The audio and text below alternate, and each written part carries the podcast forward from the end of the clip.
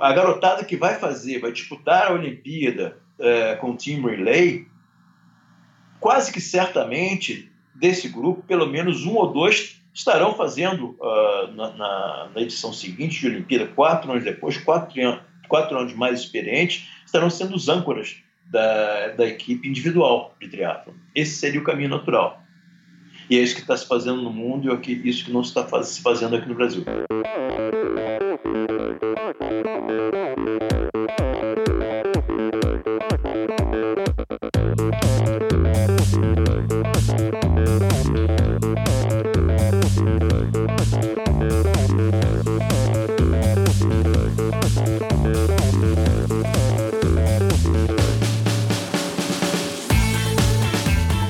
Pessoal, sou o Michel Bogli e este é o Endorfina Podcast. Aqui você ouve minhas conversas com triatletas, ciclistas, corredores e nadadores, pessoas interessantes que são, acima de tudo, movidas à endorfina.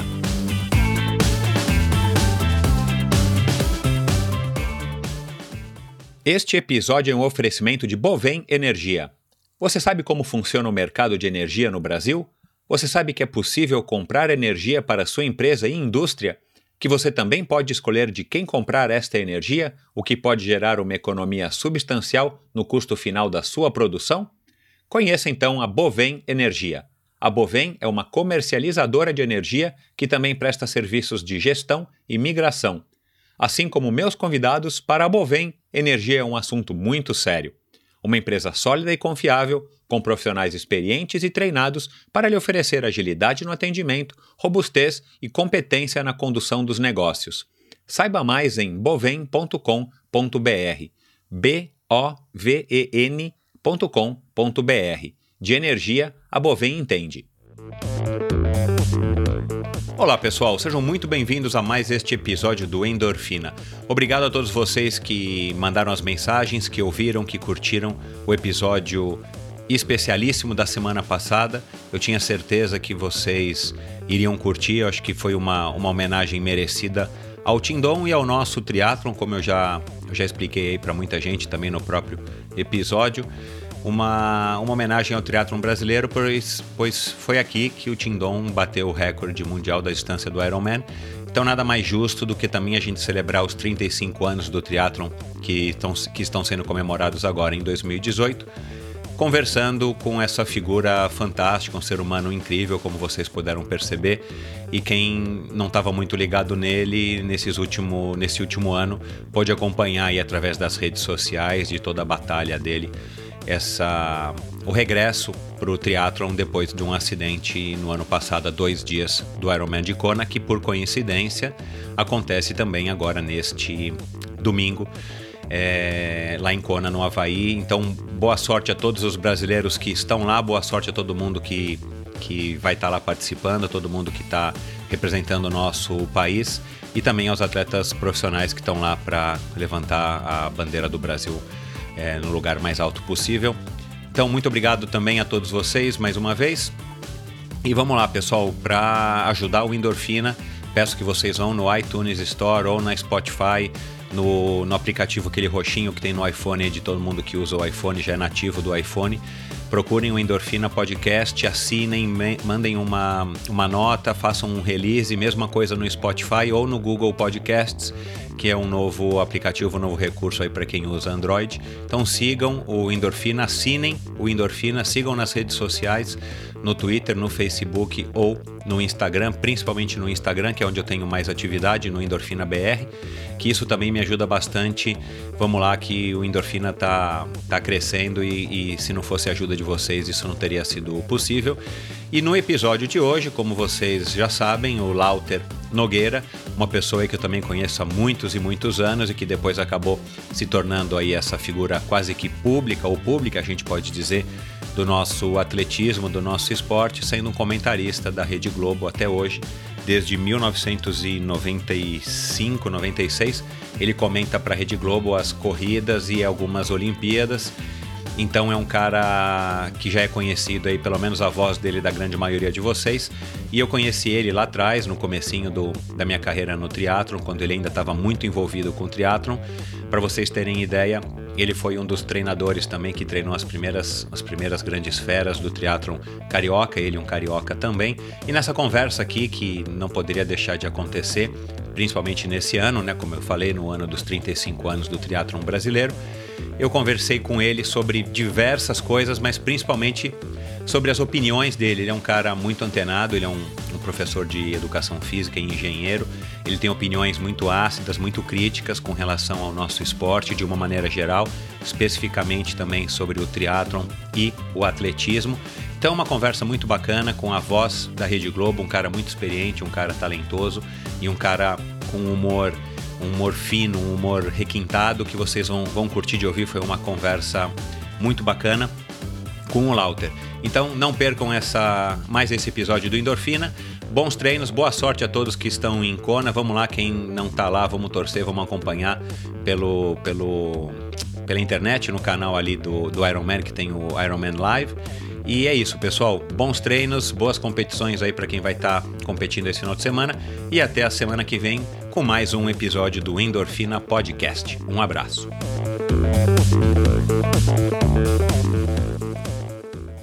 Recebo hoje aqui no Endorfina um sujeito interessantíssimo que tem uma oportunidade única no Brasil passar um pouco do seu vasto conhecimento e ideias a respeito do atletismo para um público gigantesco, através de um dos maiores canais de televisão aberta do mundo, a Rede Globo, e também da sua versão a cabo especializada em esportes, os canais Sport TV.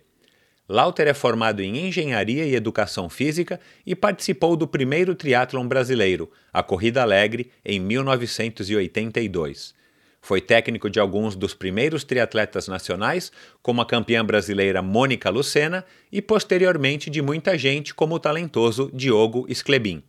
É também um conhecido técnico de corrida desde o final dos anos 80 e dono de um senso de humor sarcástico e opiniões afiadas a respeito do atletismo e do triatlon.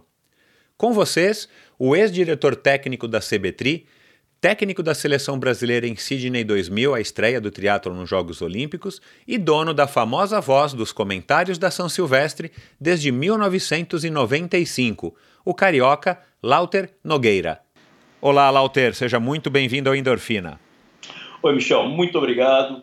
É, aliás, demoramos um pouquinho para conseguir acertar, né? eu andava com uns horários super, super apertados e ficava babando à distância, querendo esse momento. As mãos estão tremendo, suor corre rosto, estou firme aqui. Que bom, cara, legal. É um prazer e, e, a gente a gente se cruzou, a gente se conheceu aí há muitos anos, quando eu comecei no, no triatlo, né? Você já era um veterano. E, e, nas viagens ao Rio de Janeiro e, e eventualmente nas suas aí para onde a gente tinha competição no Brasil naquela época. E depois nunca mais é, agora graças às redes sociais ao Endorfina a gente quer dizer eu continuei te seguindo te ouvindo e né como um, um, um aficionado por corridas e, e, atletismo e Olimpíada durante a, a, a transmissão dos jogos e desses eventos que você comenta. Mas agora vai ser um novamente um prazer estar conversando de novo com você e, e, apresentando para os nossos ouvintes, para o meu público e para os teus fãs, um pouco mais a fundo quem é o Lauter, como é que você chegou, aonde você chegou e, e, e quais foram os, os, principais motivos de você estar aqui hoje com, com todo esse destaque, tanto na Rede Globo como como um, um profissional de educação física e, e, pelo que você está me contando, um jornalista por uso capião. é verdade, Michel. É, primeiro, eu quero dizer que é um prazer muito, mas muito grande mesmo poder aqui falar, já que falar hoje se tornou. Hoje não, acho que sempre foi o meu ofício, né? Quando você é, trabalha com educação física, treinando, treinando pessoas, é, educando pessoas, é, a palavra é, é, a nossa grande ferramenta. E de repente tornei-me parte da, como jornalista, com orgulho danado, por, não, não por por, por profissão, por escolha, mas o acaso me, me caiu muito bem, gostei muito quando surgiu essa, essa oportunidade. E falar para mim, a fala, é, é, é, assim, é, é, quase que compulsiva. Às vezes eu tenho que me programar para respirar um pouco mais entre as frases. Não sei se porque por conta da idade já avançada, a gente vai acumulando é, histórias, aquilo que nós vimos lá, o que nós presenciamos, o que, nós, o que nos fez chorar aqui, o que nos fez sorrir ali, e de repente surgem momentos em que a gente pode gerar essa válvula de escape, falar um pouquinho do que, do que, do que vimos. É, eu, eu, eu acho que é, muito disso tem a ver com o fato de, de, de, trabalharmos com pessoas, com seres humanos, e se você não tem a comunicação, não, enfim, não, não rola o que você precisa fazer, né? E professores de educação física precisam invariavelmente ter uma boa comunicação, caso contrário, não, não seguem adiante na carreira, né? É verdade. O mundo precisa de boa comunicação, né? A falta de comunicação tem criado, tem gerado guerras, mortes, inclusive genocídios, é, e, no, e, trazendo para o nosso mundinho, para o nosso, nosso dia a dia, a gente nota que isso é, é, é, é acontece diretamente em todos os momentos. Eu notei que, para mim, era importante o contato com o humano quando de, depois da minha primeira escolha como profissão, com 17 anos entrei na universidade, eu fiz vestibular com 16, meio que precocemente, talvez me tenha acontecido esse erro por conta dessa uma coisa meio precoce. Eu é, fiz engenharia e quando é, terminei a engenharia entre, no meu trabalho de final de curso, chamávamos assim naquela época, nos idos dos anos 70, é, eu terminei, entreguei meu trabalho de final de curso, quatro dias depois estava fazendo vestibular para educação física. E aí realmente eu descobri a minha, mais do que minha profissão, minha missão. O que, que eu queria na vida. E continuo nela depois de, sei lá, 35 anos talvez, não sei bem. Acho Legal. que é, não parei ainda para contar, mas é algo desse tipo. Bacana. E rapidamente aqui que você estava me contando agora antes da gente gravar, você disse que um, um hobby que você tem é de criar playlists para sua vida. Achei muito legal isso, porque música também é, é uma das minhas paixões, além do, do esporte.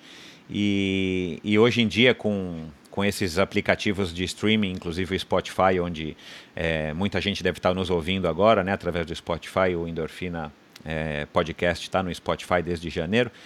É, da onde que surgiu isso? É desde, desde infância? Foi influência dos pais? De onde que vem esse gosto pela, pela música e da onde surgiu a ideia de você criar a trilha sonora da sua vida?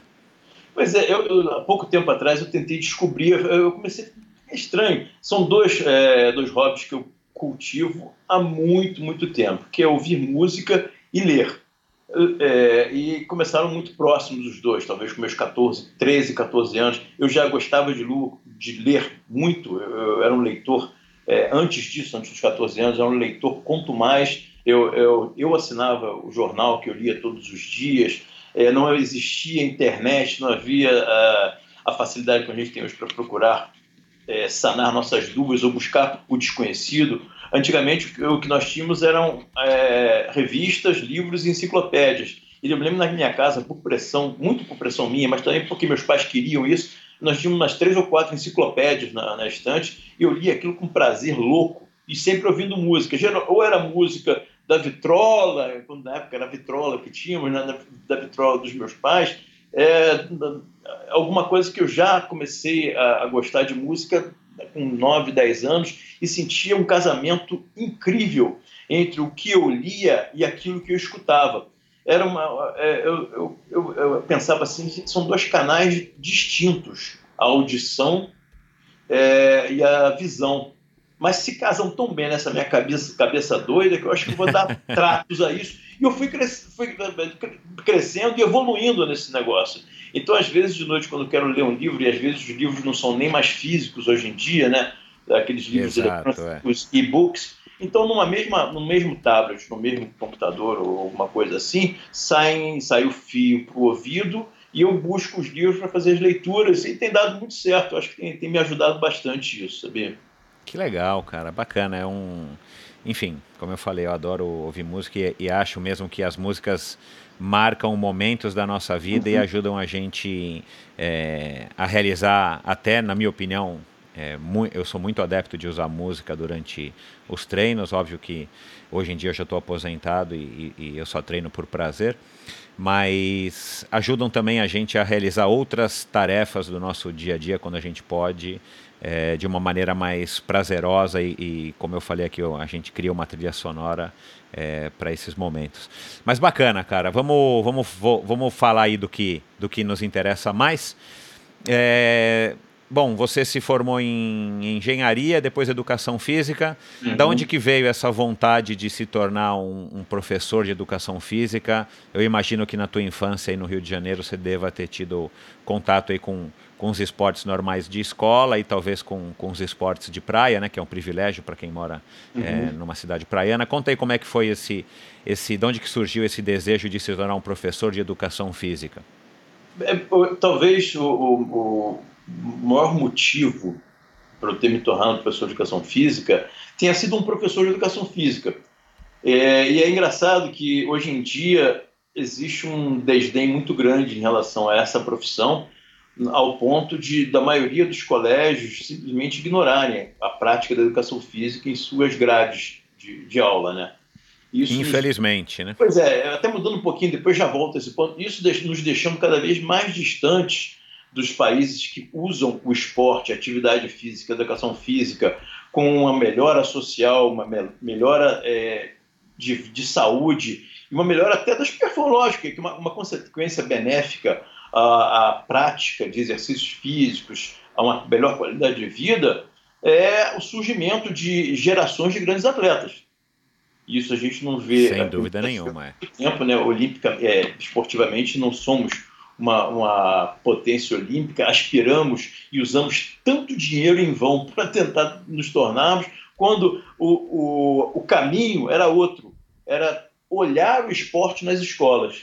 Infelizmente, continuamos virados de costas para isso. Mas é, o que acontece é que quando eu era garoto, eu, me via, eu vivia numa cidade próxima do Rio de Janeiro, bem próximo do Rio de Janeiro, e que tinha os colégios, esses colégios, eram vários colégios que disputavam jogos, é, competições da primavera, é, no próprio colégio tinham torneios, e eu, eu morava numa casa, era um, era, um, era um, morro, em que tinha as 13 casas, morava onde na, é, nesse local é, existia a Fábrica Nacional de Motores, depois se tornou Alfa Romeo, e depois virou Fiat. Meu pai era engenheiro dessa, dessa fábrica, aliás, dessa continuidade das três fábricas, uhum. e eu convivi também com... com é, houve uma época das 13 casas dessa, dessa vila, 10, 11 casas eram de italianos. Então, outras culturas vindo, pessoas que gostavam também de esporte. Lá nós tínhamos piscina, campo de futebol, campo de tênis, de basquete, vôlei, e ali para a gente era um grande clube. E com isso, é, acho que eu consegui é, estender o meu cardápio juvenil de atividades físicas para todos os lados. Eu pratiquei é, esportes com bola, esportes individuais, esportes coletivos, esportes aquáticos, esportes de luta, tudo, tudo, tudo, tudo é, eu consegui praticar. A partir dos 15 anos de idade, comecei a levar mais a sério a série dois esportes. É, esportes de luta, a capoeira e mais algumas outras modalidades de luta que complementavam a capoeira e o atletismo. E a partir daí comecei a me apaixonar mais profundamente, principalmente pelo atletismo. E depois de algumas viagens, de conhecer algumas histórias interessantes nos Estados Unidos, é um esporte que me, me assustou de tão interessante que era, é, que de, depois eu vi surgir, brotar quase que por acaso aqui no Brasil e que veio crescendo desde o começo dos anos 80 até agora, que é o triatlo, né? É, por isso que, eu, que, eu, que eu, é, a educação física é, nunca esteve fora de mim.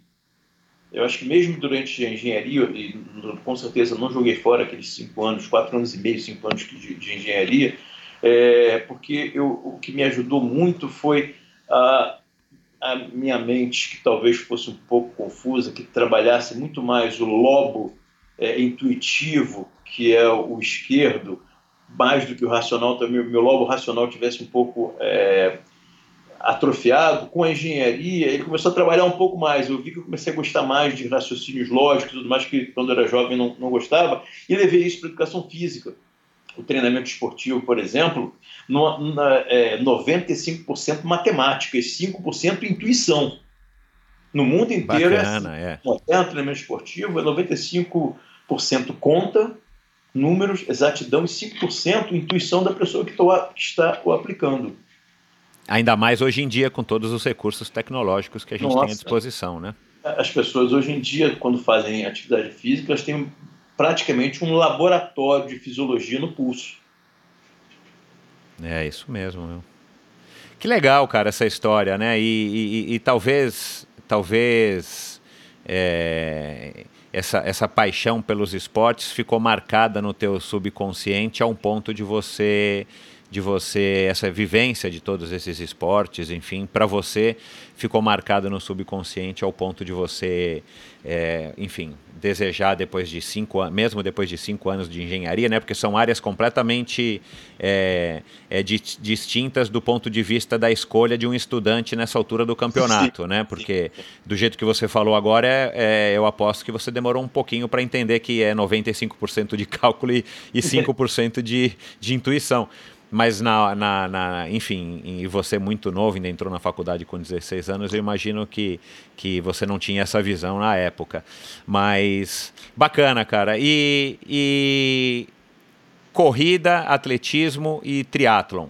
É, conta aqui para os nossos ouvintes como é que foi esse teu, esse, essa tua passagem, esse teu contato. Né? Você disse que em 78 você estava em Los Angeles e, e, é, e é. teve contato com o triatlon por acaso por acaso, é, viajando, né, ganhando meio que o mundo, é, eu vi um, um, movimento muito interessante num dos, dos, dos, clubes de atletismo que tinha lá, porque os atletas, jovens atletas, estavam voltando das férias, um conhecido meu estava lá, e eu fui visitá-lo. E era o dia que eles estavam voltando das férias, e era justamente o dia que eles praticavam uma espécie de triatlon, três modalidades distintas, e ele me explicou por que isso. Logo no primeiro dia, voltando das férias, é um castigo um negócio desse. Mas não, ali era uma pequena prova de que eles tinham feito o dever de casa direitinho. Porque quando saíam de férias, esses mesmos atletas do atletismo, é, lhes era imposto a a seguinte rotina. Vão ter que fazer todo dia uma atividade física cíclica, pode ser caminhar, pode ser pedalar, pode ser nadar.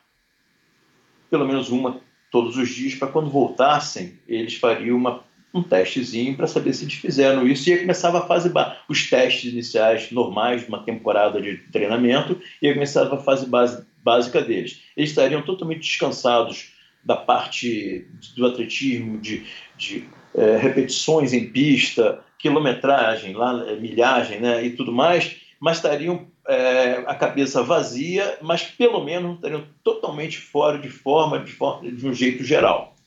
E a brincadeira era a seguinte: nadar 400 metros na piscina do clube, depois pegar as suas bicicletas e do lado do clube tinha um condomínio muito grande. Eles davam algumas voltas, que dava algo perto de 8, 7, 8 quilômetros para completar essa bicicleta, para ver se eles tinham realmente pedalado, para ver se eles tinham realmente nadado. E por final, tinha na pista, depois de pedalarem, é, eles iam para uma corrida de 3 km, 3 mil metros, 7 voltas e meia, é, na pista. Já era um pré-teste máximo que eles faziam. Os atletas, três, quatro dias depois, eles iam para a pista de novo fazer um teste de verdade máximo. Na época, se não me engano, eles aplicavam o teste dos 12 minutos em pista para eles verem a captação máxima de oxigênio e tudo mais é, nesse teste. E faziam isso sempre. É, depois é, eu assisti isso, achei legal pra caramba a ideia, muito interessante. Tira o peso daquele é, do atleta que saiu demais de forma quando volta para treinar, mas pelo menos a cabeça está livre daquela coisa maçante de correr, correr, correr, correr. E depois eu comecei a notar que houve uma mudança. E depois me contaram por que, que houve essa mudança. A partir da, da, dessa, dessa brincadeira deles, que virou uma competição, 25, 30 jovens fazendo essa brincadeira, essa grande gincana num bairro de, de, de San Diego, chamou a atenção e outros é, atletas de outra modalidade, outras pessoas, outros jovens, tentaram entrar e acabaram entrando, se não me engano, em 79. Eram, e principalmente eram aqueles os guarda-vidas da, das praias de San Diego, que se julgavam o máximo, nadavam bem, todo dia corriam, não sei o quê, exibiam seus físicos lá na, na beira da praia. e aí esses caras disseram, ah, não, peraí, estão fazendo muito sucesso aqueles caras do atletismo, vamos lá. E tentaram, e conseguiram em 1979, é, que fossem entre aspas, convidados, não sei, 10 ou 12 desses guarda-vidas para fazerem a competição nesse dia junto quando eles voltavam de férias. A verdade é que as férias acabaram porque o pessoal do atletismo, nas suas férias, entre aspas, tiveram, acabaram tendo que nadar muito e pedalar muito, correr pouco, mas acabaram correndo também para não fazer feio diante dos, dos guarda-vidas lá. Foi uma briga danada, o pessoal do atletismo ganhou e os guarda-vidas levaram para a praia, se não me engano, no ano seguinte, esse, essa modalidade. Eu acho que essa primeira rixa foi em 77 para 78, 79 foi na praia. E quando foi para a praia, ganhou o mundo. Quem, quem, era do litoral, quem era das praias, ia torcer para os guardas-vidas, que aí já não eram mais cinco ou seis, já eram mais de 15 claro, que é. estavam fazendo. O pessoal do atletismo gostou da ideia. Acabaram as férias, eles continuavam treinando corrida dentro das férias, quando acabava a temporada né, escolar do atletismo, e nadando e pedalando também. A coisa ficou séria. Foram para o grande dia lá para a praia e foi sensacional, e dessa vez os guarda-vidas ganharam. Só que eles não falaram uma coisinha. Eles botavam as boias que eles estavam acostumados a colocar no dia a dia deles lá quando tomavam conta da costa ali de San Diego, só que eles aumentaram um pouquinho a distância entre as boias, tornaram a natação maior. E aí para eles foi fácil. Mas essa brincadeira saudável, que aí tinha torcida, o pessoal do litoral quanto o pessoal dos condomínios lá de cima, é... chamou a atenção de toda a costa oeste dos Estados Unidos.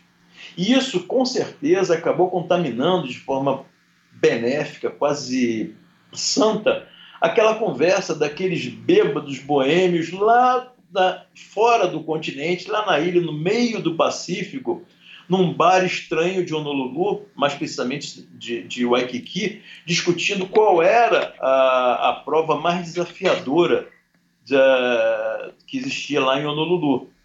E aí o mais bêbado chegou à conclusão que o ideal seria juntar as três grandes provas a, a travessia aquática lá de Waikiki, que dava perto de 4 quilômetros, ou a volta à ilha de Oahu de bicicleta, ou a maratona de Honolulu, que já acontecia já era um sucesso. E aí isso já faz parte da história do, do triatlo que as pessoas todas conhecem, né? Exatamente. E, e aí você voltou para o Brasil e em 82 você disse que participou como atleta da, da Corrida Alegre. O que, que você se recorda aí dessa. Aí você chegou a treinar? Como é que foi é, é, de 78 tá. até 82 para você é. estrear no, no, na Corrida Alegre? É, as, as, minhas viagens para os Estados Unidos eram curtas porque a grana era muito curta também, né? Eu ia ver o que estava de novo, sempre na casa de amigos e tudo mais, e voltava porque eu estava cursando o fim da engenharia e o começo da educação física, né? Uh, e a partir de 80 eu comecei a treinar mais detidamente uh, natação porque era para mim era um relaxamento dos treinos de atletismo, eu treinava é, atletismo mais seriamente, a prova que eu me apaixonei dentro da modalidade, o cardápio do atletismo, a modalidade que mais me chamou a atenção foi os 3 mil metros com obstáculos, por uma forma, por, por um, é, apenas pelo fato de que para mim era mais fácil estar entre os melhores, mais fácil estar perto dos melhores do que qualquer outra prova. Eu era um, um corredor de 1.500, 3.000, 5.000, 10.000, mediano tá, na cidade do Rio de Janeiro. Uhum. o grupo de, de fundistas no Rio de Janeiro nessa época era grande e era bom. Mas eu ia um pouquinho melhor nos 3 mil metros com obstáculos, porque na época da, de garoto, com 14, 15 anos, eu comecei a correr é, 400 metros com barreira e tinha uma facilidade grande de passar o obstáculo sem usar o pé. Hoje em dia, todo mundo corre 3 mil com obstáculos, é, não usando o pé, passando os obstáculos como se fossem barreiras. Naquela época, não, todo mundo usava o pé para apoiar, para poder passar o obstáculo com facilidade. E, e, e, hoje em dia, só se usa o apoio do pé para passar o obstáculo do fosso. Isso, é. Seria, alguns quenianos já não fazem mais isso. Todos os obstáculos, inclusive do fosso, eles passam direto. Mas na, isso daqui era engraçado me ver correndo 3 mil obstáculos, porque é, na primeira volta, quase toda que era sem obstáculos, lá atrás sofrendo. Aí começava a sequência de obstáculos, eu começava a me aproximar do grupo, entre os obstáculos eles abriam um pouquinho mais de mim, era aquele eterno sofrimento, mas era gostoso isso para mim.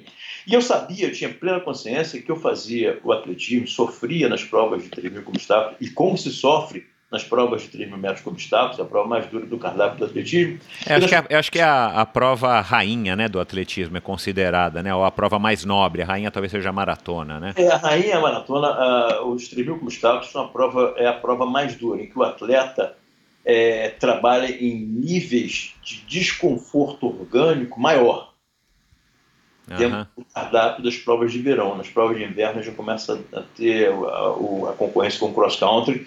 E essas medições foram feitas na década de 70 e 80, não havia, não havia monitoramento para o triatlon. Mas isso é uma conversa que a gente pode ter daqui a pouco. Tá. É, e aí é, eu, eu, tinha plena certeza que eu não seria um grande corredor, nem sequer um, um pódio em troféu Brasil de atletismo porque das minhas limitações e pelo como eu gostava tanto de esporte, meu, meu, meu minha semana de, de, de, trabalho, de treinamento, era estudar, eh, fazer as aulas de educação física, né, do curso de educação física, uh, estudar o que, o que me interessava, que era treinamento esportivo, fisiologia do exercício, trabalhar, eu era treinador de, eu ajudava o atletismo do Fluminense como adjunto, e era treinador de voleibol das categorias de base do Botafogo.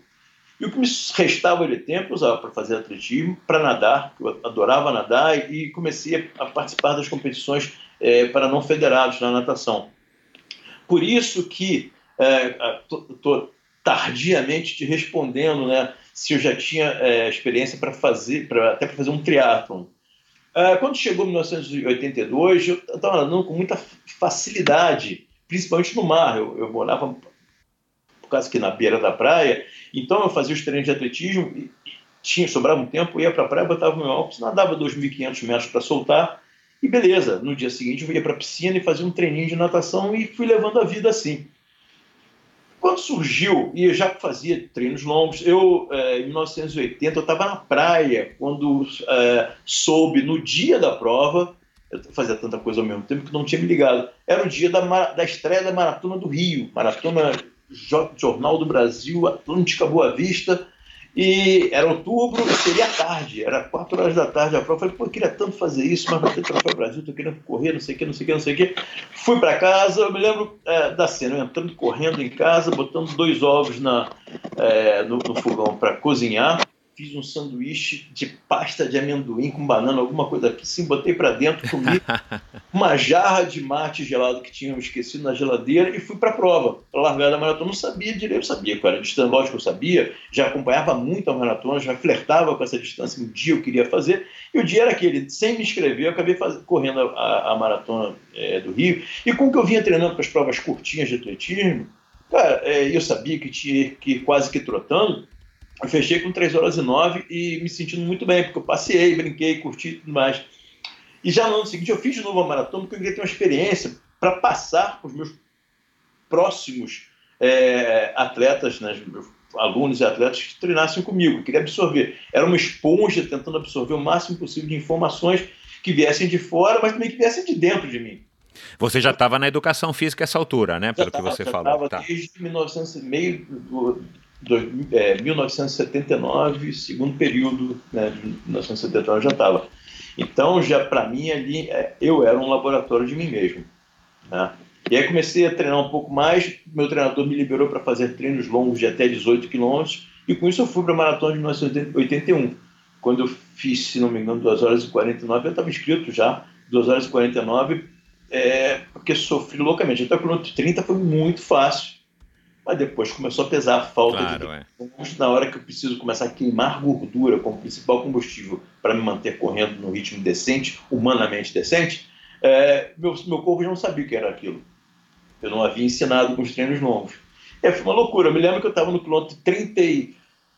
Opa, 37 para 38, faltavam 4 quilômetros. Eu estava voltando de Leblon, Ipanema, fazendo a curva em Copacabana, a chegada da prova no Leme. E Copacabana, como todo mundo sabe, é uma grande curva né, do posto 6 até o Leme, a princesinha do mar é, é, é linda por conta disso também. E eu vi era lá no fundo tinha chegada com luzes, muita gente. A Maratona do Rio, nessa época, era uma prova que levava mais público para a rua do que as maratonas de hoje em dia, seja São Paulo, Rio, ou Porto Alegre ou qualquer outra. Eu me lembro que Copacabana inteira era um, uma fila, duas filas paralelas de gente gritando e aplaudindo. Não sei de onde brotou tanta gente assim. E Curioso, eu, né? Pois é, e eu me autoflagelando, né, nessa, nessa, nessa via cruz de últimos quatro quilômetros. De repente eu estava totalmente faminto e vi um carro, uma carrocinha de pipoca. Eu parei com os olhos esbugalhados e implorei para que o cara me desse um pouco de pipoca, ainda pedi pipoca doce para ele. É. O pipoqueiro olhou para minha cara, cara, você está fazendo a prova com o número aí, não sei o que, cara. Pelo amor de Deus, minha vida depende disso, eu falei pro cara.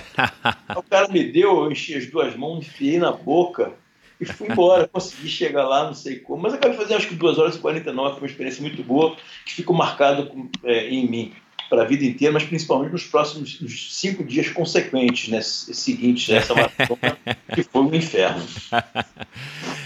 Bacana, cara. É, bom, e teu envolvimento com o triatlon a partir daí como treinador? Como é que, como é, como é que seguiu? E, e, e essa altura você ainda não tinha feito, não sei, um, um estágio, ou se você não estava trabalhando em, em alguma, algum clube de, de corrida ou na Corja, é, já pra, como, como uma preparação para um professor que viria a se formar de educação física? É, o que acontece é o seguinte, Michel. Uh, durante o curso de educação física, eu vi que existia uma necessidade muito grande de conhecimento para as pessoas que corriam, que queriam correr melhor, e não existia. Os clubes de, não existiam clubes de corrida como existia na Europa, como também existia de forma tímida nos Estados Unidos. Aqui não existia. Ou você ia para um clube ou para as Forças Armadas para treinar atletismo duro, de sol a sol. Não existia um meio termo.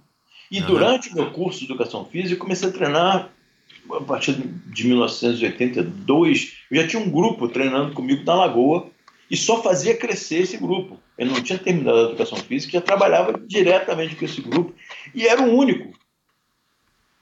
Não existia ninguém que fizesse isso. E eu comecei a formatar como eu tinha visto, é, ouvido falar que acontecia na Alemanha, acontecia nos Estados Unidos também. Nos Estados Unidos era um pouquinho diferente. Os grupos de corrida eram mobilizados por ex-atletas, ex-corredores. Um ou outro tinha um treinador. Não, vamos mudar um pouco, vamos tornar isso aqui um pouco mais sério.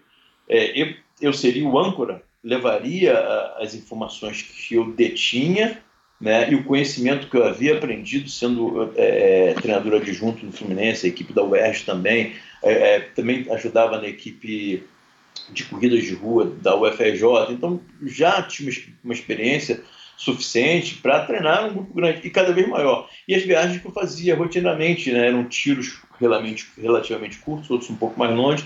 Longe, estava é, surgindo um, um, um, uma, um desejo maior de conhecer as metodologias modernas de treinamento esportivo que estavam surgindo. E nessa época surgiam era na Europa, especificamente na Itália. Aproveitei a facilidade que eu falo, de falar italiano da época de infância fui à Itália e passei dois meses e pouco na, na Universidade de Milão com, diretamente, diretamente com o, o, professor Francisco Conconi. Ah, Aí, que bacana, cara. Ajudei, na época ele estava precisando, só porque ele precisava de é, professores ou estudantes terminando o curso de Educação Física, que ele fez um mapeamento de, de para que o seu teste fosse viável, viabilizado é, de forma é, de pesquisa e, e, estatística, que pelo menos 6 mil pessoas foram, fossem testadas. E precisava de gente para ajudar a, a, aplicar esse teste. Fui e voltei, e, já trazendo essa bagagem, contatos com a, o pessoal nos Estados Unidos também, principalmente é, de nutrição esportiva. Tinha do lado da Universidade de San Diego, tinha um laboratório do Michael Kogan, que era um dos maiores, australiano que morava nos Estados Unidos, que é um dos maiores nutricionistas esportivos do mundo na época. E aí também consegui ter acesso a ele, voltei. E aí fui juntando na, na minha mochila é, coisas novas que surgiam e me mantinha em contato. Na época não existia e-mail, então eram correspondências. Quando, no década de 90, quando surgiu o fax, para mim foi a melhor coisa do mundo, né? Mas na década de 80 ainda penava um pouco com isso.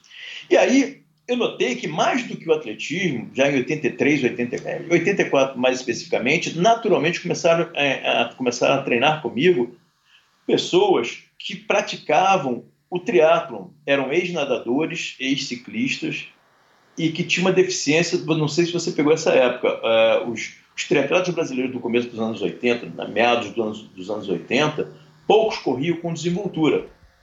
Isso. Eu brincava que eram peixes na água, eram torpedos na bicicleta, mas eram paquidermes correndo. É, até porque a base, né, de. Eu já comentei isso daqui é, várias vezes com, com o pessoal da antiga. A, normalmente o atleta, o triatleta na nossa época, ele vinha da, da natação. natação né? Do ciclismo, enfim, quase nunca. Eu, eu não tenho conhecimento porque não tinha um ciclismo desenvolvido. É, eu conheço alguns no Brasil. Do ciclismo? O Marcos Tel, que veio do ciclismo. Ah, é verdade isso, é.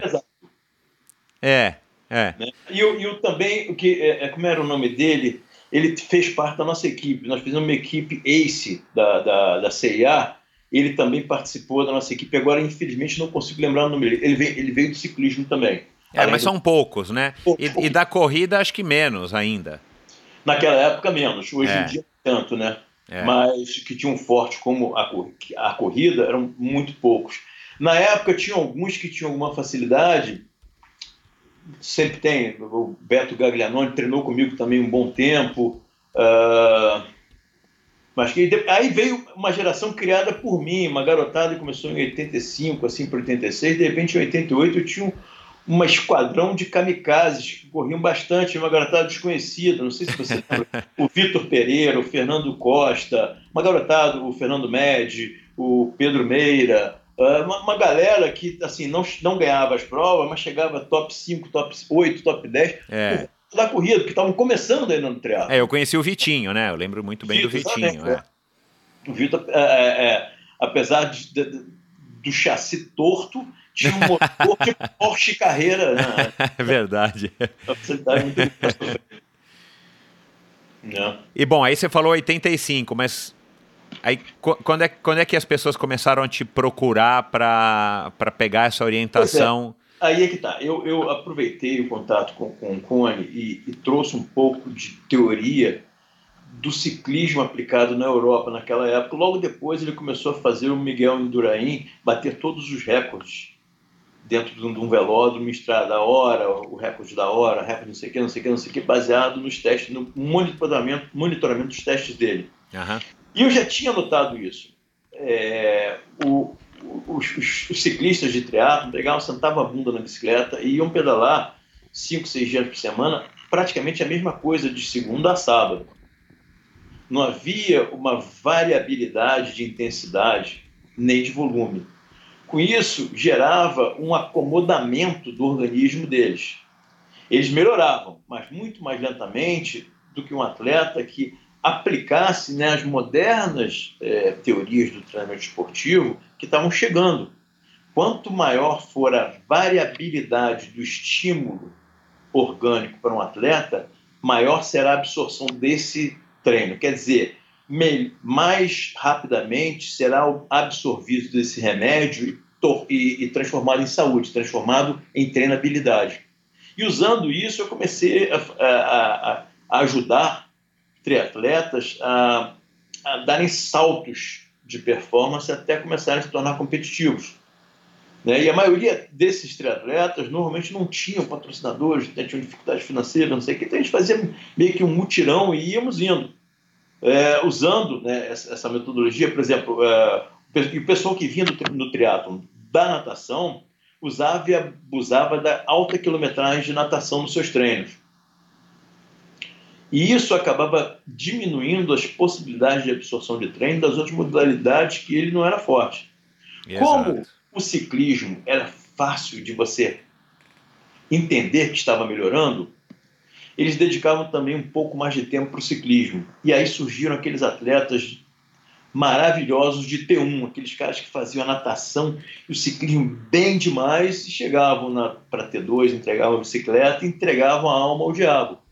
Então a gente tentava faz, é, melhorar essa, essa, essa, parte, né, essa parte final da, das corridas, usando essas novas teorias malucas. Né? A teoria do, que, que aplicava-se, que os médicos intensivistas aplicavam em algumas UTIs do mundo inteiro, que era, depois tornou-se comum nas UTIs, é, acelerar o metabolismo do paciente para que ele possa absorver aquele remédio fortíssimo mais rapidamente para salvar a vida dele, é mais ou menos o que poderia se fazer com um atleta dando a chance de fazer um treino de manhã, até um treino relativamente forte, mas com uma, é, de uma valência física diferente por tarde, mas bem forte, e à tarde, aproveitando que o metabolismo orgânico geral dele estava acelerado, a gente aplicava um treino maravilhoso e forte, ele absorvia todo o treino por conta da aceleração metabólica do treino, treino da manhã. Então, é, o, o, treinar triatleta é, é, meio louco, porque você trabalha com várias variáveis orgânicas de três modalidades, você multiplica por três o seu problema. O microciclo de treinamento de um triatleta são tantas ondas de cores diferentes que você tem que tomar um remédio para não ficar tonto e. Boa. Um Dramin vai, vai prescrever os treinos desses atletas, senão você vai acabar tendo problema e passando mal. E aí, é, acho que foi, foi tornando o, o, o, o triatlo um pouco mais competitivo, principalmente na última fase. Chegou um momento que já não era, não era tão necessário, começaram a brotar do, do, do impossível chão é, atletas que corriam naturalmente. Me lembro do começo do meio dos anos 90, aquela leva é, do Leandro Macedo, do Alexandre Manzana, que foi um super corredor. Os dois lá do Planalto Central. E teve mais gente que corria com muita facilidade. Eu me chamou muito mais atenção, muito mais atenção nessa época, os dois, principalmente, porque ganharam etapas de, de, de circuito mundial de Copa, é. de teatro e tudo mais. Mas o, o triatlon começou a desenvolver muito rapidamente na década de 90 no mundo por conta das, dos grandes triatletas corredores que começaram a vencer sistematicamente as grandes provas, né? Ainda não tinha aquele convencimento grande, definitivo, porque o triatlon tentou se tornar olímpico nos Jogos Olímpicos de 1984. Na casa, o triatlon surgiu ali do lado, em San Diego, e de repente ia ter a Olimpíada do lado, ia ser vizinha a eles, na, na, na grande Los Angeles. Tentou-se forçar a barra para conseguir e infelizmente não conseguiu. Talvez tenha sido até bom, para falar a verdade, porque ia ser o teatro naquele formato que não duraria muito tempo numa Olimpíada, num cardápio. Exato, é. Por conta de não ser multivoltas, por conta de vácuo ser punido. Né? Ele se moldou, moderno, se modernizou para poder se encaixar na grade olímpica e aí ele veio em 2000 com força, né? É, é. Bom, é, dessa geração aí desse, desses, desses atletas que, que, que, que você começou a orientar é, aí nesses idos de 1985, você também pegou as buchas de Iron Man, né? Porque era a prova, Sim. enfim, era a, continua sendo a prova, mas nessa época, por falta de outras é, opções, de outras provas, principalmente no Brasil, era a, o grande chamariz aí, principalmente do, dos cariocas, né? Exatamente. O Ironman ele cresceu muito porque o, o chão era fértil. Não existia a concorrência é, do triatlo olímpico que não estava na Olimpíada não existia um campeonato mundial organizado, o triatlon não era organizado. Então não tinha esse glamour que hoje tem. E o Ironman se tornou é, começo, meio e fim. O Ironman do Havaí era tudo que se desejava. Você saía, se você ganhasse o Ironman do, do Havaí, você saía como o melhor do mundo nessa modalidade de triatlon. E aí era sonho da garotada, era sonho de todo mundo. E, e, a, e depois o triatlon... É, nós, nós eu ajudei a, a, a fazer uma, uma, primeira primeiro flerte né, com o Ironman aqui no Brasil. Aquele que acontecia no, no na, na, nave, Portugal, é. exatamente, vinha pedalando para o Rio de Janeiro e ali na região, aqui na Barra, na região do autódromo, hoje ex-autódromo, hoje na região da, do Parque Olímpico, acontecia a corrida. É, era uma prova assim, é, o conceito era sobre, primeiro sobreviver e depois ver se venceu. Que pegava Rio Santos, o, a, fiscal ia no carro, dava apoio. Era muito louco, era muito, mas era o único jeito de fazer alguma coisa para a pessoa ter uma experiência de Ironman. Exatamente. É. E antes disso, nós, nós criamos, é, o mesmo grupo que criou isso, nós criamos também o conceito do short triathlon e foi talvez a principal ferramenta para tornar mais competitivo os atletas, os triatletas brasileiros. A, a, ideia, o conceito era esse: uma distância menor, você consegue melhorar organicamente, levar seus limiares orgânicos para mais alto, tá? e naturalmente, quando for para a distância olímpica, que já naquela época, mesmo não sendo olímpico, já chamava de olímpica, é, você é, vai conseguir render muito mais. E as transições, transições serão muito mais nervosas. Então melhora tecnicamente e organicamente. E acabou acontecendo isso.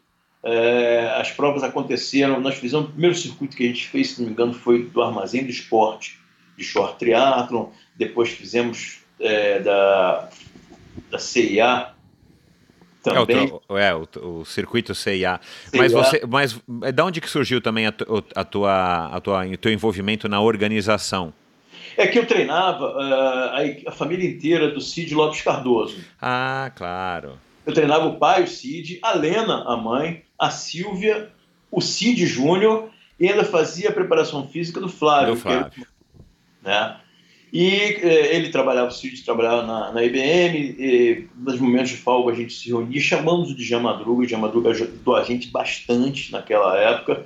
Pra, eh, o nome dele era muito importante, não só na natação, mas naquele momento, principalmente no, no triatlon. Ele venceu algumas etapas do USTS. Isso, é.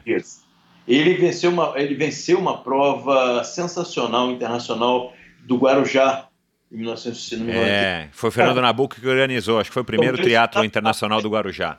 Exatamente, o, alguns atletas meus foram, chegaram no top 10 ali, o Márcio Viana, tiveram alguns atletas que também pontuaram bem, mas, pô, eu vi de perto o David Scott, o Scott Molina, o pessoal todo, o Mark Allen estava na competição também, se não me engano, ou, o calor me fez ver coisas que não, não, não aconteceram? não, eu acho que estava. O Fernando Nabuco já teve aqui, acho que episódio 10, ah, mas e, e ele, ele comentou sobre isso e, se não me engano, o Mark Allen estava assim.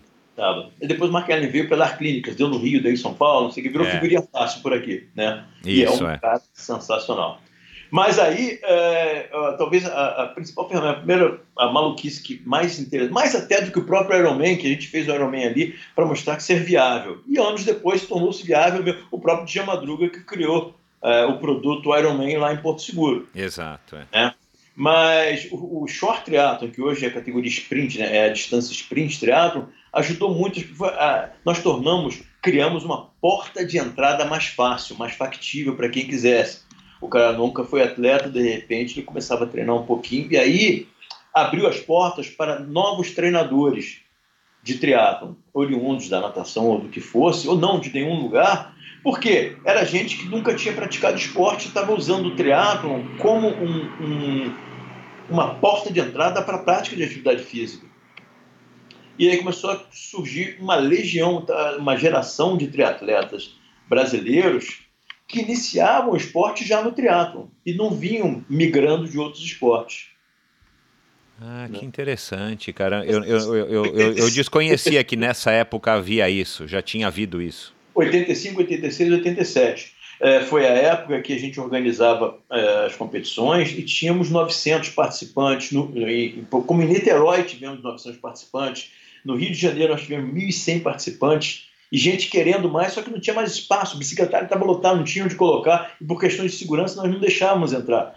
Mas se abríssemos 1.500, 1.600, essas pessoas iria, iria ter gente fazendo, não se sabe nem como, mas iria ter gente fazendo. mas por questões de segurança e sanidade, a gente mantinha aquele mínimo padrão de qualidade né, e segurança. Mas é, esse talvez tenha sido o principal passo para é, aumentar a grade de usuários é, que hoje em dia talvez nós não tenhamos o mesmo número que tínhamos na década de 80 de praticantes de triatlo, de usuários. Não, é, é na verdade a, a, conclusão que a gente chega, não sei se existe algum dado estatístico comprovando isso, hum. mas é visível e perceptível que o número de triatletas, pelo menos pessoas que se intitulam triatletas e que pedalam, nadam e correm, ele aumentou, mas devido à popularização do Ironman do Brasil, Exatamente. da franquia, né, que é uma que tem um apelo sensacional e tal. Agora, pelo número de inscritos nas provas tradicionais ou nas uhum. provas curtas e sprints e olímpicos, o número diminuiu. Diminuiu muito, a gente nota, e é, e é uma situação é, perigosa pelos variados motivos, porque não é uma sequência natural. Exatamente. Né? É difícil você acreditar num atleta que começa a ser competitivo e diga que vai chegar a uma Olimpíada quando ele começa pela maratona. Exatamente. Cara, não vai longe. Exatamente. Mas é. se sobrar um tempinho, a gente, a gente uhum. tenta, é, enfim, discutir um pouquinho mais isso, que também é uma da, das preocupações aqui do Endorfina, de estar tá discutindo aí, enfim, a evolução ou a involução é, dos esportes. Bom, e, e aí você, enfim, começou a ter cada vez mais atletas. Você, você dava também treino para outras modalidades, para o atletismo Sim. também, a corrida, especificamente a maratona ou as provas de meio fundo e fundo. É, ou você se dedicou durante essa época, inclusive que a gente se conheceu, mais exclusivamente ao triatlon? E se isso também te dava, enfim, se era o teu ganha-pão, né? Que eu, eu, eu suponho que não. É, já era assim. a quantidade de pessoas, de gente treinando comigo, era o meu ganha-pão. Assim, em vários momentos da minha vida, foi meu ganha-pão. Por Interessante, exemplo, porque. Uh, é. Eu me organizei para isso. Quero viver nisso, disso e para isso. E acabou sendo. É, eu me organizei para absorver um número X de atletas de triatlo, um número X de atletas de corrida e número X de atletas de outras modalidades. Ah, você já começou nessa época recém-formado com outras modalidades também, como preparação física. Preparação física. Eu via que era é uma, era uma carência absurdamente crônica de esportistas que tentavam é, um perfil internacional e não tinham menor base fisiológica para isso. Eles careciam de preparação física. E não só dos esportes, é, alguns, por exemplo, alguns artistas é, que não conseguiam manter uma rotina de ensaio e apresentação e tudo mais porque não tinham condições físicas. E chegavam a mim e começavam a, a, a treinar e tinham melhora de performance no palco e na televisão, não sei onde. Então foi, foi crescendo e eu vi que era uma carência absurda. E aí acabou naturalmente eu trazendo é, profissionais de educação física que treinaram comigo, se tornaram profissionais de educação física, para começar a trabalhar comigo e daqui a pouco começavam a ter vida própria. Isso era ótimo. Pelo menos a gente estava jogando no mercado profissionais com qualidade, com conhecimento e mais do que tudo, experiência. Eles passavam muitos anos comigo trabalhando. E, da, e, e, da onde, e, com, e como é que você conseguiu crescer assim ao ponto de ter até artista treinando com você, tudo boca a boca, ou é. você já começou a aparecer, em, enfim, nas revistas, no próprio jornalzinho do CID? É, ou... É, ali no Jornal do CID eu tinha uma coluna, eu escrevi algumas coisas, depois teve, eu, eu sempre gostei muito de escrever, eu tive durante um tempo a última página da revista Contra Relógio, durante uns dois anos, dois anos e meio, Uh, se não me engano, na década de 90, comecei nos anos 2000. Eu adorava. E aí o que eu fazia? Nessa, era chamada Vida Corrida, o nome dessa coluna, eu já trazia de outros anos, em outros jornais, Jornal Dia aqui no Rio também escrevi e tudo mais, mas era um segmento muito pequeno.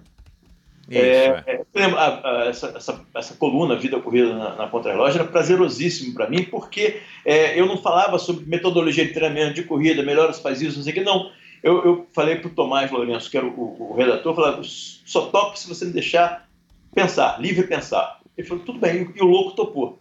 E aí é, eu escolhi um tema, uma música de, da, da, da, da MPB, mas de, é, eu prezo muito a qualidade da música popular brasileira, e escolhia, escolhi Elis Regina, escolhi Milton Nascimento, Chico Buarque, que, trechos dessa música eu ia inserindo no meu texto e casava com, com situações, com uma crônica falando efetivamente da, sobre a, a, a, alma que habita o corpo esquálido de um corredor ou de um triatleta. Então, e, eu adorava fazer isso, e, as pessoas que leram até gostaram. Às vezes deviam achar estranho. Que tipo de vodka esse cara está bebendo? Esse tipo. Mas para mim era muito bom. Mas e aí o que aconteceu aqui? É, o, o boca a boca, ah, pô, tem um cara na Lagoa que está treinando um grupo de atletas, os caras estão andando bem, e até aquele cara da televisão está lá. É, um deles foi o Luiz Fernando Guimarães, que é um cara engraçadíssimo. E na época ele estava fazendo teatro, fazendo televisão, fazendo não sei o quê. E ele falou, cara, eu, durante a minha apresentação, e eu, me, eu, eu, eu sou um morto num caixão, eu não consigo eu começo a sentir cansaço. Eu falei, pô, a coisa tá feia, né? e aí começou a fazer um trabalho, um treinamento, tanto que ele gostou tanto, começou a fazer teatro. Então, antigamente tinha aqui, um, um, não lembro que jornal, acho que foi o Pasquim na época, já em fim de carreira, criou uma, uma, uma, um programa para que as pessoas fossem mais ao teatro e vendia uma camisa maneiríssima escrito assim, Val Teatro. E o Luiz Fernando Guimarães comprou não sei quantas camisas e riscou o teatro, escreveu embaixo Val Triatlon. O cara se tornou um divulgador do que teatro. Que legal, cara. Esse é inédito, hein? E ele participou de algumas provas aqui do circuito Rio de Triatlon. O triatlon andava, no Rio andava mal das pernas no final dos anos 90, meio dos anos 90. Questões políticas, eh, era o Marco Ripper e Júlio Alfaia, já estavam desde. O Marco Ripper entrou na federação como interventor para ficar seis meses, ficou 16 anos quase. Era uma coisa assim meio doida é, os clubes que, que votavam eram um clube de ciclismo lá da Ilha do Governador. Era isso, um... é. Então, tudo aquilo fazia muito mal. E isso foi uma injeção de ânimo, tanto que criamos a Associação Carioca de Triatlon nessa época para ver se dava uma mexida no, no triatlon do Rio. Acabou mexendo um pouco, mas depois foi andando por conta própria. Mas, mas foi engraçado isso, porque as pessoas começaram a procurar. E aí eu comecei a ver é, a importância de levar é, qualidade de vida para as pessoas. Não importando se elas queriam se tornar atletas, mas era fundamental, era vital que isso acontecesse. E aí eu comecei a criar, na virada dos anos 2000, um segmento para trabalhar com pessoas que eu chamava de seres humanos normais. Não aqueles que acordam às quatro horas da manhã todos os dias para fazer um treino, sabendo que à tarde vai ter outro treino. Uhum. Pessoas que queriam, ao longo da, da, dessa jornada, voltar a ter é, condições físicas de chegar em casa do trabalho, jogar a chave e a carteira na mesa e brincar com um filho de 5 anos. Aí é, é, eu disse: caramba, eu não vou ter mãos para isso. E aí eu comecei a chamar, convidar pessoas que treinaram comigo, trabalharam comigo, para começar a trabalhar, para termos mais mãos mexendo essa grande massa, para formar um bolo belíssimo e degustável lá na frente. Né? E aí foi surgindo muita gente, sempre muita gente, muita gente, muita gente. Chegou uma hora que atingiu o limite dos limites. Teve uma hora que eu cheguei e falei: cansei. Eu, eu, eu já estou pulando algumas, eh, alguns momentos aqui, Michel. Peço uma licença poética para ir Fica e voltar. à vontade, é. Fica à vontade. Assim como Superman, queria ir e voltar no tempo, mas não sei se vou conseguir. É, aí, perto dos anos do, de, de 2000, do, do ano emblemático de 2000, eu já era também diretor técnico de uma confederação difícil de fazer alguma coisa, a Confederação Brasileira de Triatlo. É, consegui fazer algumas coisas, trazendo gente que, que, que trabalhava já com pessoal de triatlon de alto nível, não sei o que, tentando modernizar um pouco, até seguir os modelos que deram certo. Eu peguei e vi o que a Austrália fez de 92 até 99, véspera dos Jogos Olímpicos de Sydney, e disse: vamos tentar fazer algo parecido, mas com as características da gente aqui nós vamos fazer. Deu certo naturalmente, é, porque tínhamos uma geração muito boa. Era a geração entre os homens na, né, nessa chegada para os Jogos Olímpicos de Sydney.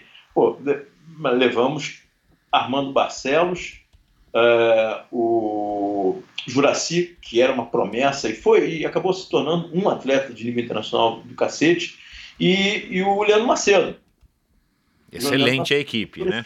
Né? As meninas eram o que nós tínhamos na época. Eu brincava que nossa, nosso e, e depois queriam me metralhar por aí essas, essas meninas. Então eu disse que a elite brasileira do triatlon cabia num Fusca. E cabia num Fusca mesmo. E dava para levar até as malas, se quiser. Não gostaram, Boa! não gostaram muito, falaram, mas na verdade era isso. Nós, nós tínhamos três atletas de altíssimo nível naquela época. Era a é, Carla Moreno, Mariano Rato e a Sandra. E era legal que era uma equipe que quase não se falava. A Mariana não falava com a Carla, a Carla com a Mariana não, não se falava. A, a, a, Sandra era assim muito tranquilona e não falava com elas, não queria falar com elas, mas simplesmente que não precisava falar com elas. Meu, então, eu não sabia também. E era muito legal isso, e tentar, é, tentar administrar isso era uma, é, um negócio meio difícil, hum, é. mas conseguimos. É, pela primeira, era a primeira Olimpíada, nosso objetivo era levar três homens e três mulheres. Isso era a nossa medalha de ouro, era tentar levar três homens e três mulheres. Levamos. E aí, eu com isso tudo, tentando administrar o número de pessoas cada vez que querem entrar demais, e eu não queria perder uma coisa fundamental, a qualidade. Porque a qualidade, existem qualidades de serviços, assim, Por exemplo, um professor de inglês, se ele não tiver uma boa qualidade de serviço, o seu ex-aluno, quando for precisar desse serviço é, do país de onde ele estava estudando, por exemplo, inglês, que vai para os Estados Unidos, para a Inglaterra e não consegue falar direito uma frase, mas ele consegue se consertar e não vai morrer. Agora, a qualidade do meu serviço é saúde, é vital. O meu erro pode significar a internação de alguém. A minha não detecção de algo pode significar o óbito de alguém, o fim de uma família. Então, isso eu não abri a mão. E aí é, era uma época interessante que estava uma disputa qual assessoria esportiva. Uh, grupos de corrida virou, num passe de mágica, assessoria esportiva.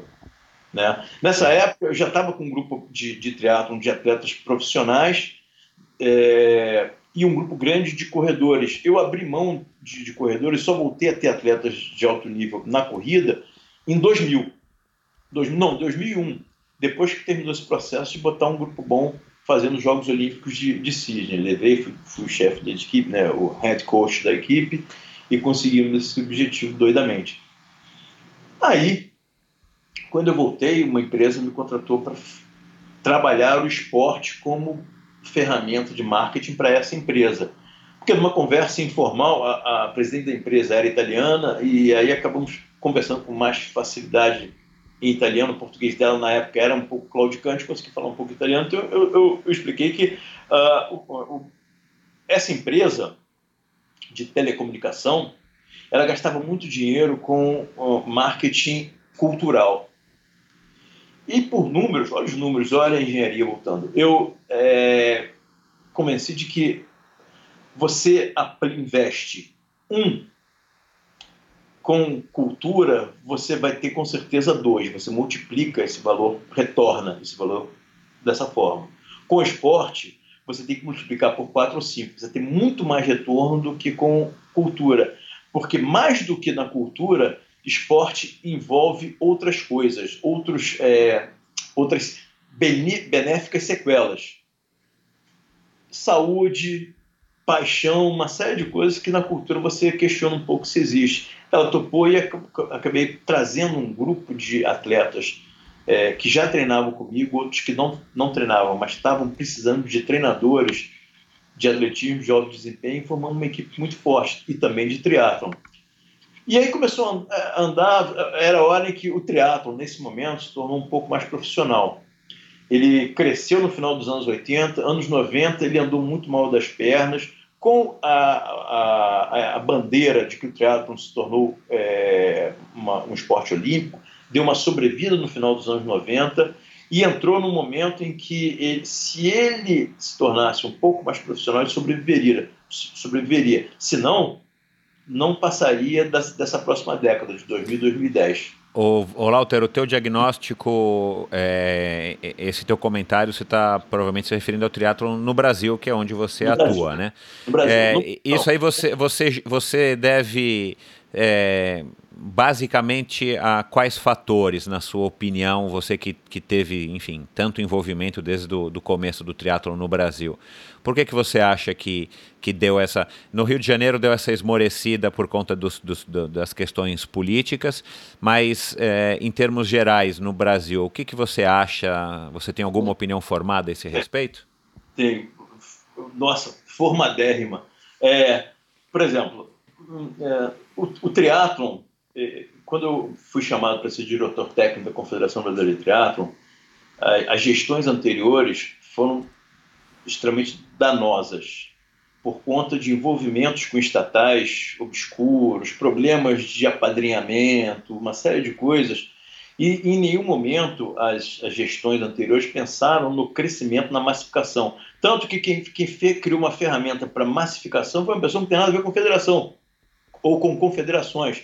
No meio dos anos 80, a gente criou o short triathlon para fazer crescer. Eu não estava pensando em ser presidente de confederação, nem federação, nem porcaria nenhuma. Eu queria que uma modalidade apaixonante como essa crescesse no ritmo em que crescia no mundo. Havia essa possibilidade. Nós temos mais de 8 mil quilômetros de costa. Nós não temos inverno rigoroso que tem que parar tudo e ir para uma academia. As condições geográficas, climáticas aqui no Brasil são tão boas quanto na, na, na, na Austrália, em que ele explodia. e continua forte. Mas o triatlon foi visto e analisado de uma forma acadêmica nesses lugares que ele cresceu. Aqui não. Aqui foi aos arrotos. Você mexia numa coisa para ver se dava certo, nos anos 90 não deu certo, vamos tentar outras coisas, negociava-se isso, aquilo, os patrocínios sempre eram escusos, os contratos de patrocínios eram totalmente patrocínio eram totalmente escusos, beneficiando um ou outro dentro da, da, da, da, confederação e muito quem conseguia esses patrocínios ligados a essas grandes empresas estatais, coisa que a gente vê hoje em dia acontecendo em larga escala. Exato. Né? Inclusive pela empresa que teve problemas lá com o triatlon nos anos 90. Bom, deixa eu falar. É, aí, nos, a partir dos anos 90, foi isso no, na passagem de 99 para 2003, cara, eu era pedra, virei vidraça. Mas, cara, o Carlos Prois assumiu em 99 e começou a me, me chamar para que eu fosse diretor técnico, porque a gente discutia sobre teatro, falava, pô, cara, tá tudo errado, não é assim, não sei o que, não sei o que, não sei o que. E aí ele assumiu e falou assim, pô, tá hora então você dizer como é que é. Eu é, relutei durante umas duas semanas, depois topei, e começamos a criar um processo para que o teatro no Brasil crescesse a ponto de contaminar os outros, os outros países. Aconteceu esse crescimento, contaminou, os outros países continuaram crescendo e a gente começou a atrofiar. É, a, a, minha jornada no, no, na confederação terminou em 2003, porque eu já não, não via por onde aplicar a, a, o que eu pretendia, porque é, a confederação era refém das federações. Para conseguir é, votação positiva para que esses projetos fossem à frente, eram projetos de massificação, de melhora de qualidade técnica, é, tinha que ter o, o, a voto, o voto das federações. As federações eram movidas apenas por uh, é, coisas pessoais. Então a confederação estava é, refém das federações e não andava. Tudo bem que a gente não tinha dinheiro nenhum, de lugar nenhum. A gente fazia criar, porque não existia lei de incentivo ao esporte, não existia Ministério do Esporte repassando verba de loterias, não sei o que, não sei o que, não sei o que. Acabamos conseguindo fazer coisas, conseguimos um patrocínio é, específico para a Confederação Brasileira de, de que ajudou bastante durante dois, três anos, tudo mais. Mas chegou uma hora que estava cansado, tava, eu disse, caramba, e eu pensava que aquela multidão de gente treinando comigo era continuava treinando, número menor, porque o problema é que estava sobrecarregado. Eu parei de receber atletas, parei de treinar é, pessoas, como eu chamar, seres humanos normais e, e, atletas de alta performance diminui bastante por conta dessa demanda da confederação, só que me gerava mais prazer. Ao ponto de que, é, em 2003, para os Jogos Olímpicos de 2004, nós convocamos os, todos os possíveis atletas que estivessem dentro do range de vagas para, para os Jogos Olímpicos. Eram nove ou dez atletas. Desses 9 a 10, apenas dois foram, foram e é, nós, eu, eu, disse, cara, tem que ser vital. A prova de Atenas é uma prova especialíssima. Pela primeira vez vai ser uma prova que vai ter uma subida no ciclismo absurda. A natação tem características próprias. O local do evento, que era em Volungmeni, na Grécia, tinha questões a serem estudadas e eu abri a possibilidade de que todos os, os que teriam chance, não os que iam, mas os que teriam chance, poderiam passar essa experiência desse evento teste em 2003. Foram dois atletas apenas. Aqueles que estavam levando mais a sério a situação, foi o Marcos Ornelas e o Juraci. A partir daí eu falei, cara, o que, que eu estou fazendo aqui? Aí já, já perdi totalmente o ânimo e, e, e acabei saindo da, da confederação. Já era a época mesmo, estava chegando no meu quarto ano. E saí e consegui é, me desvencilhar bem, esquecer essa, essa situação. O problema é que eu fui vendo acontecer. Nunca mais conseguimos colocar casa cheia três homens e três mulheres, como nós conseguimos na primeira e conseguimos na segunda edição de Jogos Olímpicos. Por quê? Porque o triatlon continuou crescendo é, em termos de quantidade, mas principalmente em termos de qualidade no mundo. Virou objeto de desejo de pais que seus filhos se tornassem triatletas. O triatlon ganhou as escolas, ganhou as universidades, ganhou os clubes na Europa.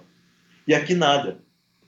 É, esse tempo todo, nada de a palavra decente é uma palavra que deve ser pensada antes de usar, mas eu vou usá-la por já ter pensado nela.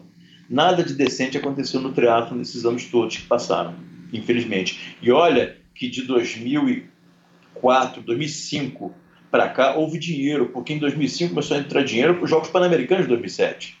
A partir do começo de 2008 também começou a entrar dinheiro a rodo para os Jogos Olímpicos do Rio, que já é, foi efetivado em 2009.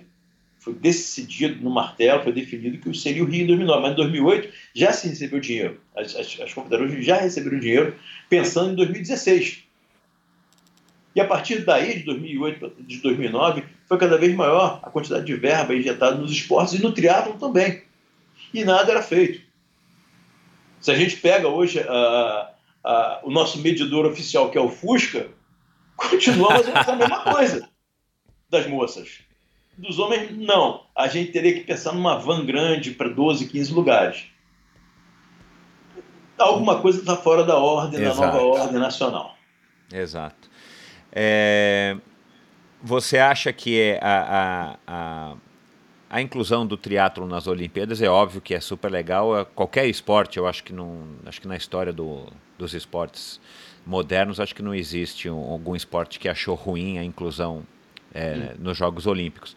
Mas falando como modalidade, como, como do ponto de vista técnico, você acha que o triatlon com vácuo ele, ele ganhou, ele perdeu? Você acha que é um outro, uma outra? Eu tenho a teoria de que, na verdade, para mim, não sei, muitos dos nossos ouvintes são são mais novos, né? Mas o triatlon que a gente chamava na nossa época de triatlon olímpico, é, não é porque ele ia fazer parte das Olimpíadas, porque a gente não sabia, mas porque as, as distâncias, né, eram distâncias que, que haviam nas Olimpíadas, né? Os 1500, 40 e os 10. É. Né? Os 40 depois nunca mais, é, é, acho que aconteceu em Jogos era Olímpicos. Promessa, era promessa do Comitê Internacional do Samaranch em 1982 para os Jogos de 84, pegar as maiores distâncias na piscina, as maiores distâncias na pista e a maior distância de contrarrelógio transformar no triatlo. Isso. Mas não havia espaço, não havia é. É, é, formatação para isso de jeito nenhum. É. Mas, enfim, e, e aí Sim. voltando à minha, a minha, minha, minha curiosidade para ouvir a tua opinião. Eu acho que o triatlon, é, quando entrou nos Jogos Olímpicos, para mim ele deveria se chamar, por exemplo, sei lá, triatlon moderno, igual tem o pentatlon moderno porque para mim mudou completamente a característica do esporte. Eu só fiz uma prova com um vácuo, eu não tenho tanta propriedade para dizer.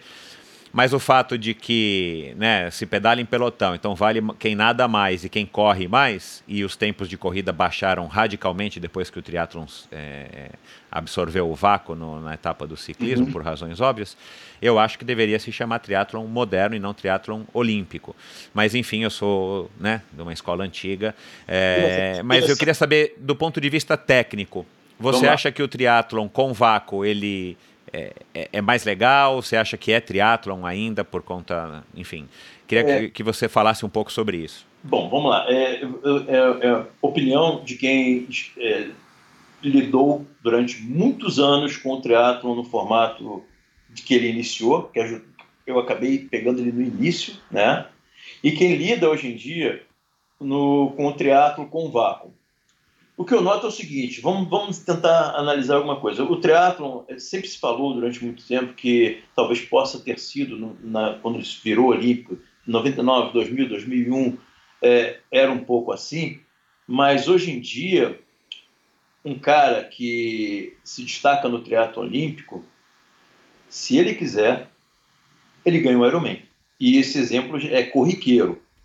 Se a gente pegar os nomes, a gente vai ver isso. Então, Uh, não é que esse cara aí tem um ciclismo fraco porque o ciclismo do, do triatlo olímpico é um ciclismo fraco. Quem está participando, acompanhando de muito perto ou de dentro, como eu estou acompanhando agora, eu sei quão difícil é se manter num pelotão da frente no, no triatlo olímpico.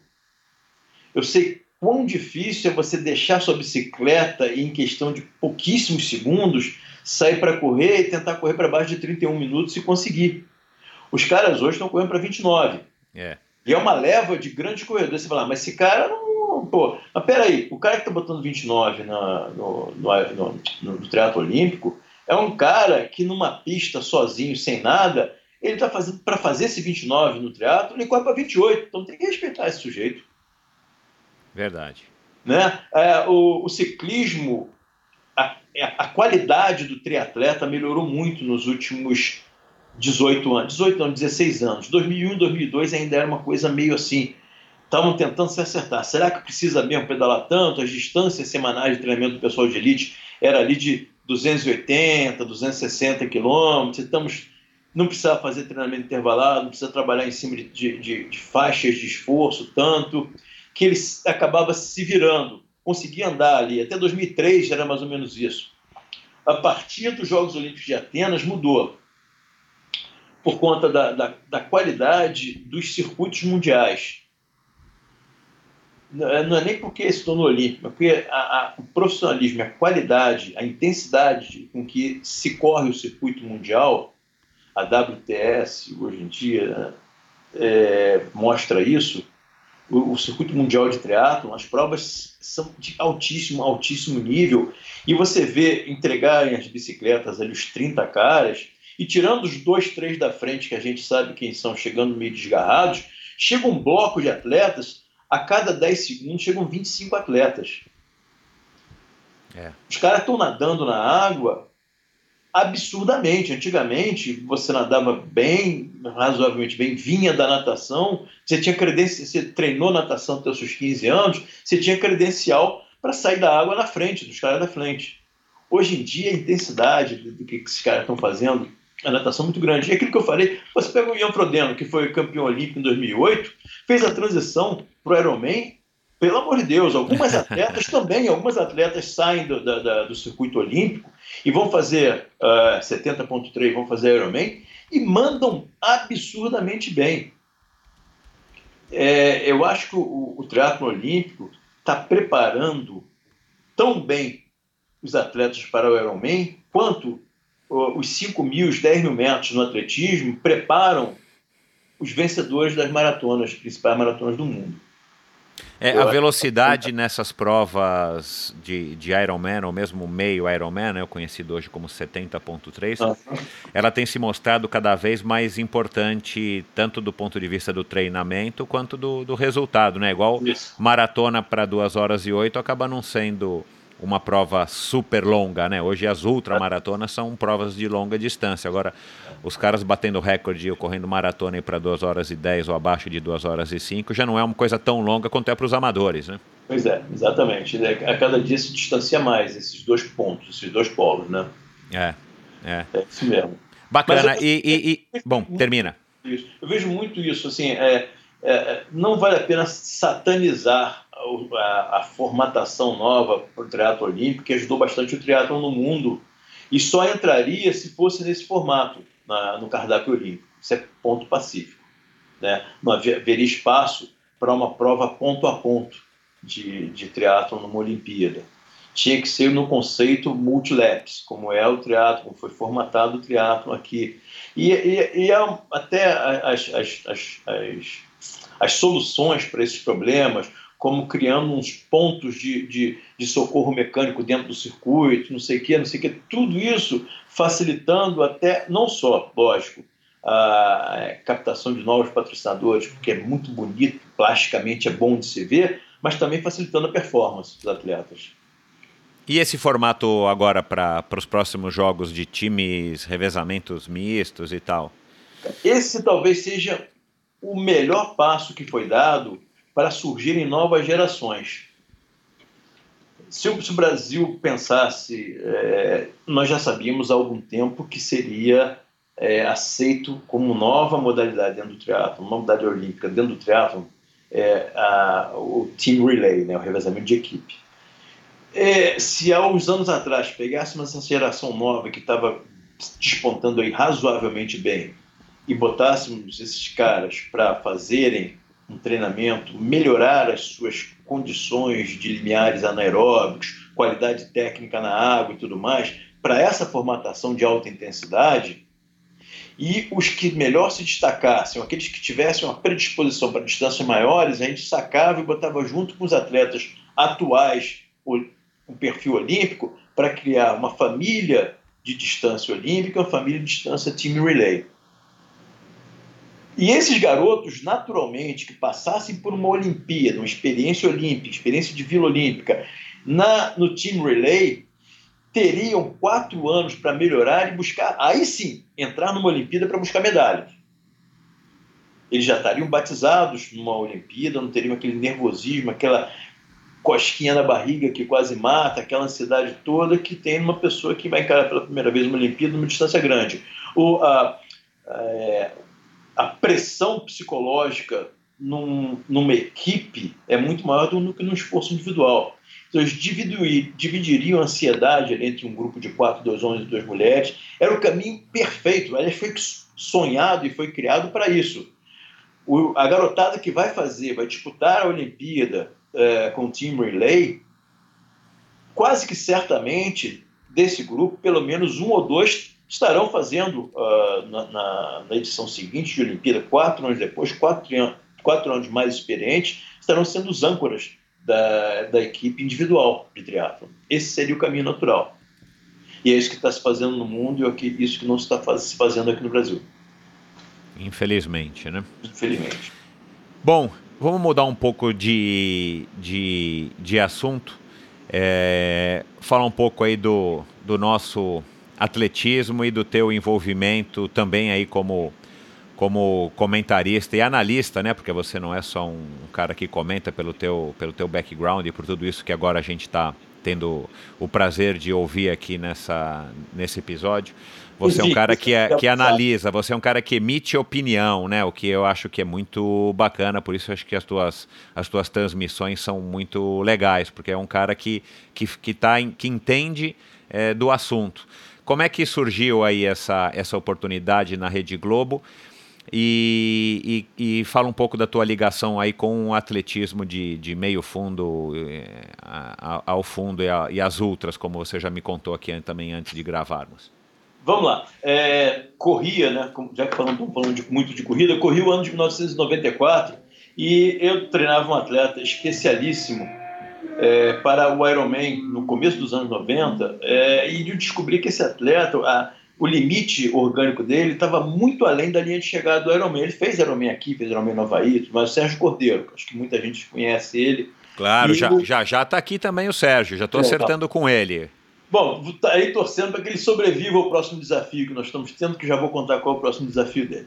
Ele sempre me deixando cada vez mais é, tenso e nervoso, mas é a vida. Mas aí, é, é, o nosso, nossa brincadeira seria participar pela primeira vez do Ultraman, uma prova que a gente já conhecia há algum tempo, e era uma distância que eu acho que se encaixava muito bem no perfil fisiológico dele.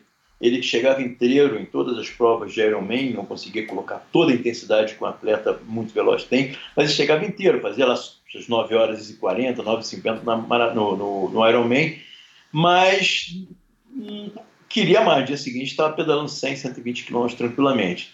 E aí resolvemos entrar em contato lá com o pessoal que organizava, Jenny Bogos e mais outras pessoas, e é, passamos, passei, passamos o currículo, precisava ter uma, um currículo condizente com a prova, né? O Ultraman é aquela prova de três dias, né? Que se divide em três dias, Sim. que é literalmente a volta a Big Island, a ilha de, de, de Kona, no Havaí, que, é, que você nada 10 quilômetros né, do, do, do, pier de Kona até, se não me engano, Kona Surf, que é um ponto que está distando 10 quilômetros dali, pega a bicicleta nesse primeiro dia ainda e pedala em torno de 150 quilômetros até no Parque Nacional do Vulcão, que fica a 1.600, 1.800 metros de altitude. Você descansa, no segundo dia você vai pedalar mais 200 e tantos quilômetros, passando por Hilo, passando por Waimea, passando e chegando é, em Ravi, dorme em Ravi, que é o ponto de retorno do Ironman no ciclismo, e você simplesmente corre 84 quilômetros de Ravi até fechar no pier de Kailua Kona, de onde tudo começou. Né? E aí fizemos um treinamento para isso, fomos, íamos para lá.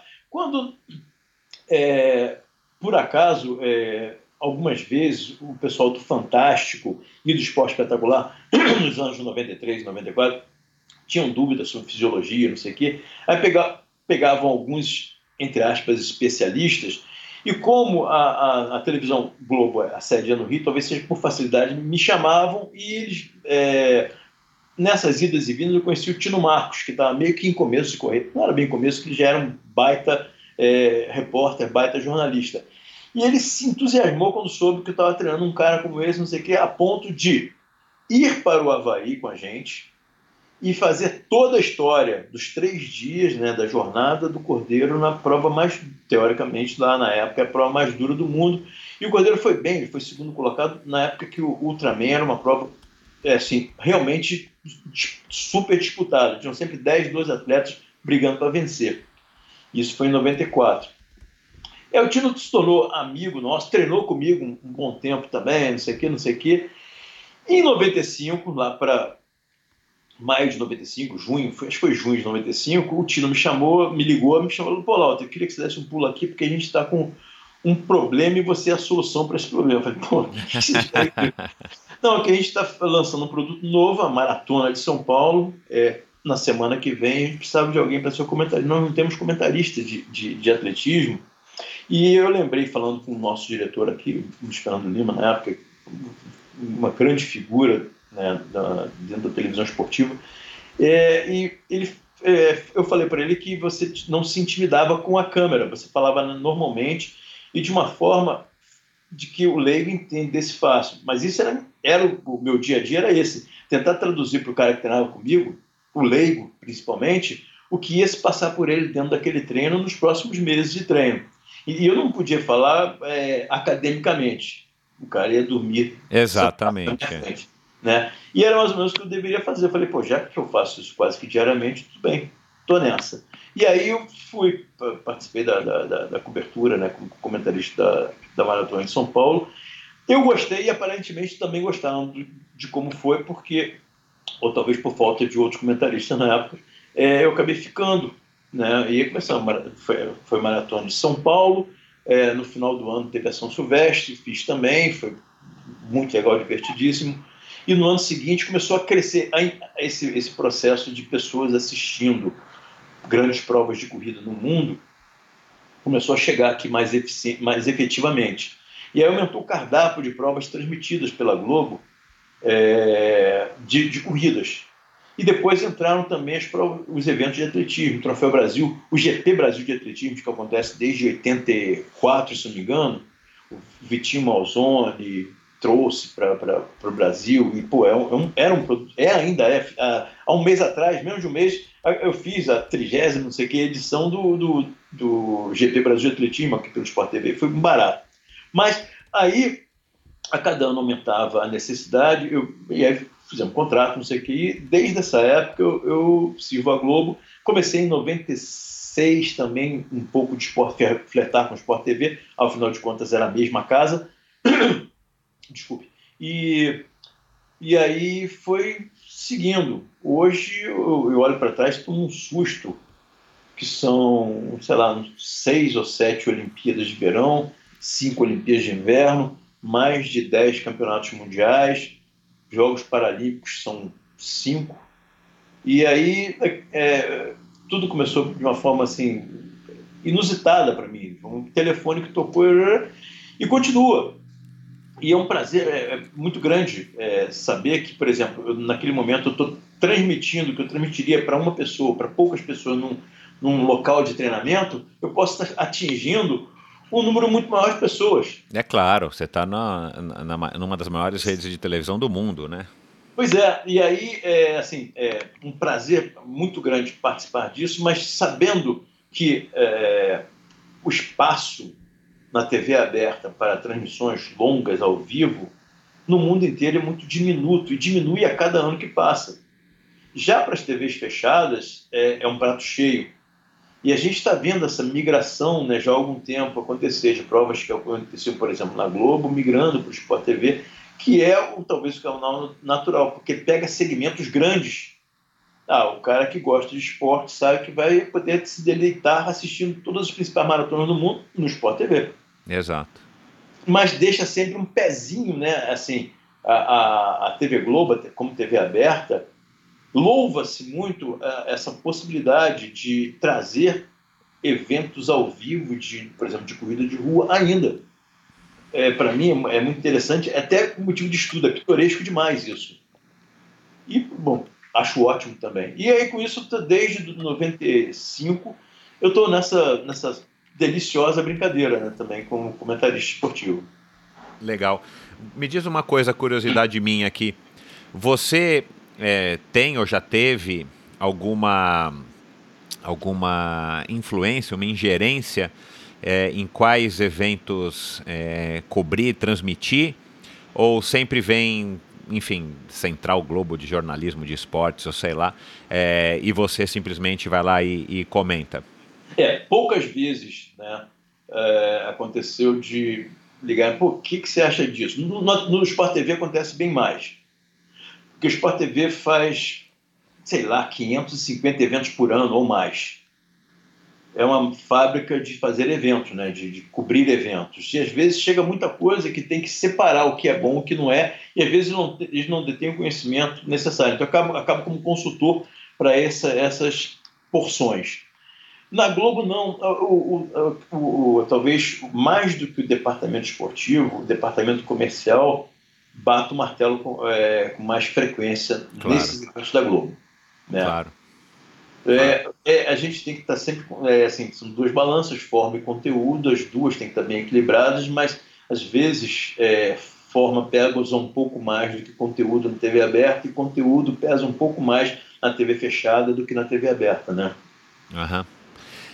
Qual a tua opinião sobre o, o atletismo brasileiro? Né? Você já foi bastante é, claro e, e, e, tem uma opinião bem forte mesmo a respeito do nosso, do nosso triatlon. A gente teve no ano... Ah, não, esse ano, né, 2018, né, anunciado o fim da BMF, que era uma das maiores ou uma das mais importantes equipes de atletismo que o Brasil é, teve. No ano passado, o, o, Grupo Pão de Açúcar também foi deixando de patrocinar os atletas e a BMF. É, a gente está vivendo os, os anos aí pós-Olimpíadas.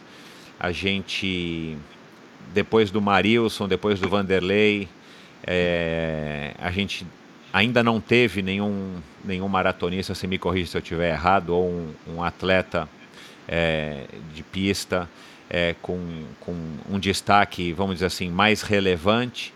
Qual que é a tua leitura a respeito do, do, do atletismo atual? Para onde que a gente está caminhando? Lembrando que agora faz pouco tempo a gente teve a comemoração aí do, dos 20 anos do recorde do Ronaldo da Costa. Queria que você também desse opinião aí sobre, sobre ele, que também já esteve aqui conosco. Faz um, um, um resumão aí do, da tua opinião sobre o nosso atletismo. Vamos lá, em relação. É, existe uma relação entre atletismo, o que aconteceu com o atletismo e com o triatlon no Brasil nesses últimos anos. O que eu falei do triatlon, você multiplica por 8 ou 10, é o que acontece no atletismo. É, o volume de dinheiro é muito maior e a, o descaso pela qualidade do, do, do atendimento, né, do, a qualidade do trabalho feito técnico com os atletas e a, e a qualidade do que se propõe para detecção de talentos é muito ruim, é tão ruim quanto a do, do triatlo. Acaba, acaba sendo mais gritante por causa do volume de praticantes e o volume de dinheiro que se investiu nesses últimos anos. A saída de BMF, de Pão de Açúcar, é, é, assim, questiona-se muito, porque é chato, fala-se muito sobre essa perda, mas era uma perda é, perfeitamente. É, você tinha condições de diagnosticar isso com bastante antecedência. Uhum. Porque o que se gastou não é o que se teve de volta. É. Muito pelo contrário. A gente olha o cenário é, nesse momento do, do, atletismo brasileiro é, é de terra arrasada. Você não tem. O, o, que surge de talento, surgem. Eles teimam em surgir, é muito legal isso que teimam em surgir esse talento, mas é de esforço descentralizado é um treinador e mais um grupo de pessoas lá longe, totalmente separados de outros pequenos grupos é, espalhados pelo Brasil. Não existe uma central que pense e que desenvolva esse esporte. E olha que é esporte básico, atletismo é um esporte fundamental não só para a vida esportiva das pessoas, mas para a vida profissional das pessoas até. E, no, e, é, e é acéfalo há muito tempo. E gastou demais para tão pouco resultado. E eu, durante esse tempo todo, fui um crítico, quanto mais, principalmente durante as transmissões. Ah, sofri pressão de centenas de pessoas, é, reuniões na, assim, nas alcovas, tentando definir o que fariam para tentar me minar, não sei o que, não sei o que, não sei o que, atletas revoltados comigo.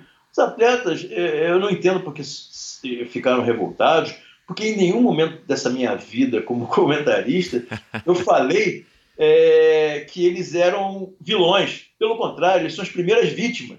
E eles não entendiam isso. Hoje começam a entender, já atualmente, eles entendem e aí se solidarizam e cerram fileiras comigo e começam a falar é, é, as mesmas é, definições do que é o esporte, que foi o esporte deles que eles abraçaram alguns anos atrás, que ele acabar por conta desse descaso absurdo. Né? A Confederação Brasileira de Atletismo, no último esforço para tentar salvar uh, essa, essa, família, quando eu falo família, é, é, eu penso nas famílias italianas do sul da Itália, de mafiosos, que escolhem quem deve é, perpetuar a família quem deve ser morto, quem deve acabar aqui e ali.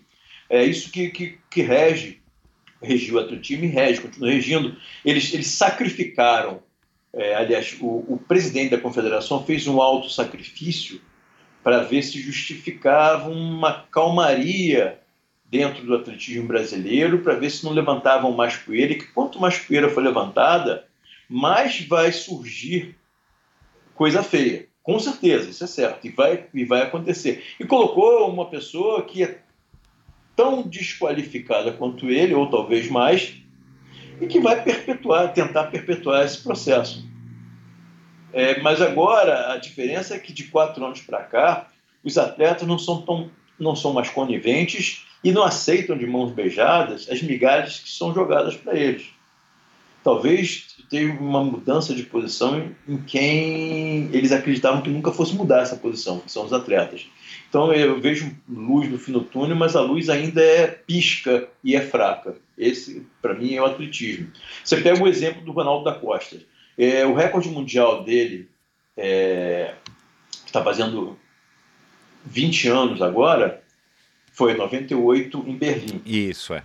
Ele, dois anos antes, ele e o Adalberto Batista, que, que treinou comigo um bom tempo, também bastante tempo, foram os últimos representantes brasileiros nas provas de fundo numa Olimpíada. Estou falando de 1996.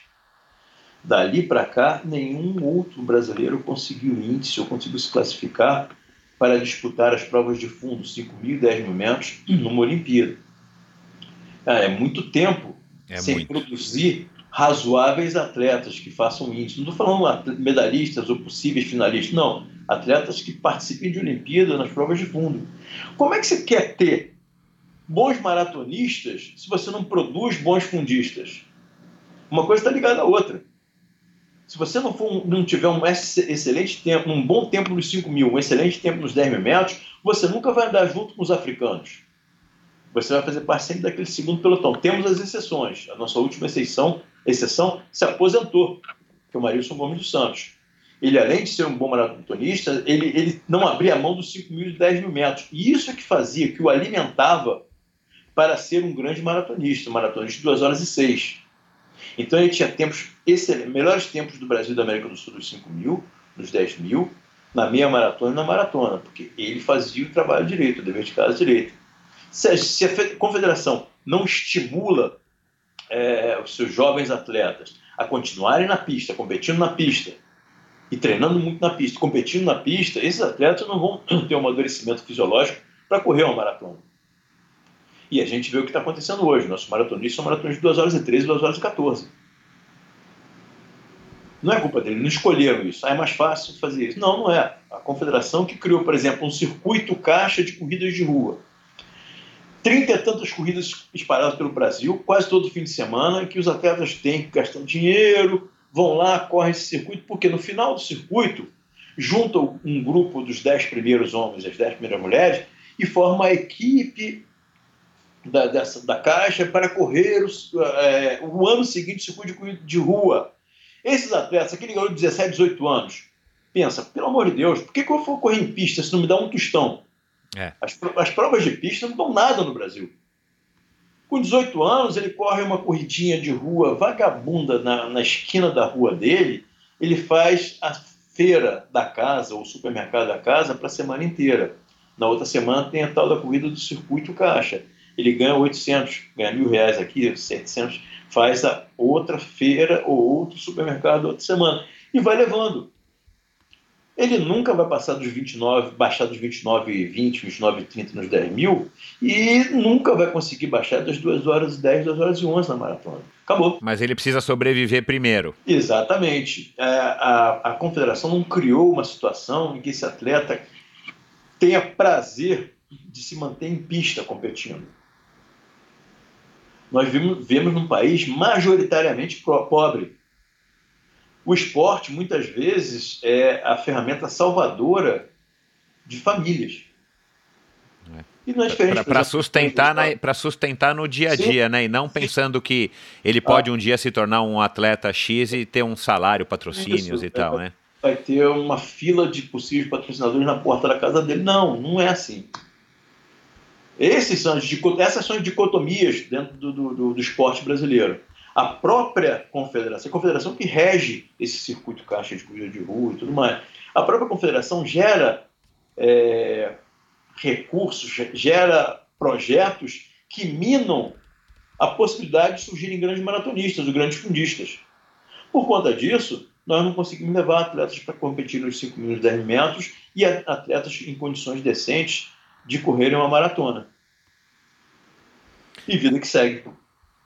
Na tua opinião, a solução, né, enfim, me parece meio óbvia, mas é investir em categoria de base e mudar completamente esse, esse, enfim, esse foco de, de atuação da, da Confederação Brasileira.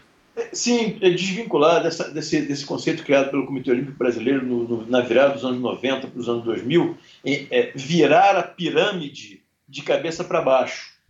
É, eles gastam fortunas incalculáveis com o topo da pirâmide, que é muito estreito e envelhece, envelhece muito rapidamente, é volátil. Você pega no atletismo hoje, é a mesma elite de 2012 e estamos indo para 2020. Só que bem mais velha, bem mais gasta e com os vícios de 2008, 9, 10, 11, 12. E no mundo e inteiro o esporte está caminhando, avançando, evoluindo. Mas evoluindo muito, muito, muito. É assustador o, assim, o movimento para frente dos esportes, como organizações, como centro de pesquisas, como desenvolvimento humano o esporte contamina, isso é, é fundamental pensar, é, contamina outros segmentos, é, seja saúde, seja educação, ele, ele, ele, abraça e segue. E a gente não vê isso, esse é o problema. É, projetos sociais baseados no esporte eles têm que ser visto decentemente, vistos decentemente. O que a gente vê são pequenas armações, pequenas negociatas, que cria-se um projeto social esportivo que vai é, impactar na vida de 8, 10, 12 pessoas e vai se gastar muito caro com isso. E ninguém, ninguém entende, pô, mas isso não dá certo. Como não dá certo no mundo inteiro? Por que, que não dá certo aqui? Uhum. Não? Cara, que. Enfim, que pena, né? Pois é. é. E assim caminha o nosso esporte, legado olímpico, número de medalhas e tudo mais. Exatamente. É, é interessante porque essa, essa ideia de de virar a, a, a pirâmide do esporte de cabeça para baixo foi proposta pelo Comitê Olímpico Brasileiro para tentar espremer essa pirâmide para ver se pingavam mais medalhas de ouro para justificar ah, os caminhões de dinheiro que eram investidos, que, eram, que chegavam às portas do, do, comitê e eram espalhados para as confederações. Lógico que quase metade ficava dentro do comitê, que era uma, uma ação extremamente cara a gerência do esporte olímpico brasileiro era cara demais para o que ela propunha e entregava. E isso contaminou as confederações e as federações. E a perenização dos gestores, dos presidentes de confederações e federações, só fez piorar a situação. O bom. Virou um discurso meio panfletário, né? É. É, não, mas é, é, é, legal é, ouvir essa tua opinião e, e, e muito você está me abrindo aqui a, a, a, cabeça. Mas é bom a gente ouvir a sua opinião e, e, e, e divulgar isso para que os ouvintes aí reflitam e, quem sabe, né, de alguma maneira a gente consiga é, conscientizar as pessoas e, tal, porque a gente precisa ter essa opinião crítica não só com relação a, ao esporte, mas também com relação à política e tal, né? Porque, cara, se a gente não, se a gente não tiver pelo menos a consciência de que está tudo no, indo no caminho errado, a, a gente nunca vai ter a chance de mudar, né? Então acho que eu tenho pelo menos esse consolo. Eu sou um cara um pouco cético, mas eu acho que pelo menos quando você sabe que, o que você não quer, ou o que você não deve fazer, ou para onde você não deve ir, minimamente você já está com uma chance de, de acertar. Exatamente, exatamente isso. Bom, é, vamos mudar um pouco agora de assuntos antes da gente encerrar, Lauter. Uhum. As corridas de rua, é, pensando no público amador, que é o público aí também que, que, que, que você também trabalha e é o público, muito, a maioria que nos ouve aqui. É, você, você viu esse boom da corrida, das corridas de rua que a gente viveu no Brasil, aí vive, né, ainda nos últimos 15, 20 anos, que ele começou nos últimos 15 ou 20 anos. Você vê isso com bons olhos e conta aí um pouco desse teu episódio que eu não sabia a respeito aí desse quase que infarto, infarto fulminante que você teve e esse teu trabalho aí de conscientização dos teus é, alunos, clientes, atletas com relação à, à saúde. Bom, vamos lá. É, é a quarta onda das corridas de rua que bate as nossas costas aqui no Brasil. Primeiro foi no final, no final dos anos 70, começo dos anos 80, e, e, fez um impacto muito interessante, muito positivo. O Brasil começou a correr de forma desordenada, sem equipamento, nossos tênis eram muito ruins, mas corríamos porque nos apaixonamos por isso.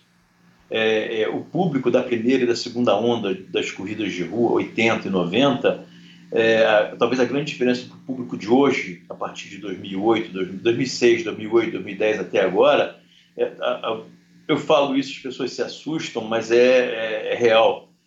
O público de outrora gostava de correr. O público de hoje em dia gosta de muita coisa que envolve a corrida, mas efetivamente não gosta de correr.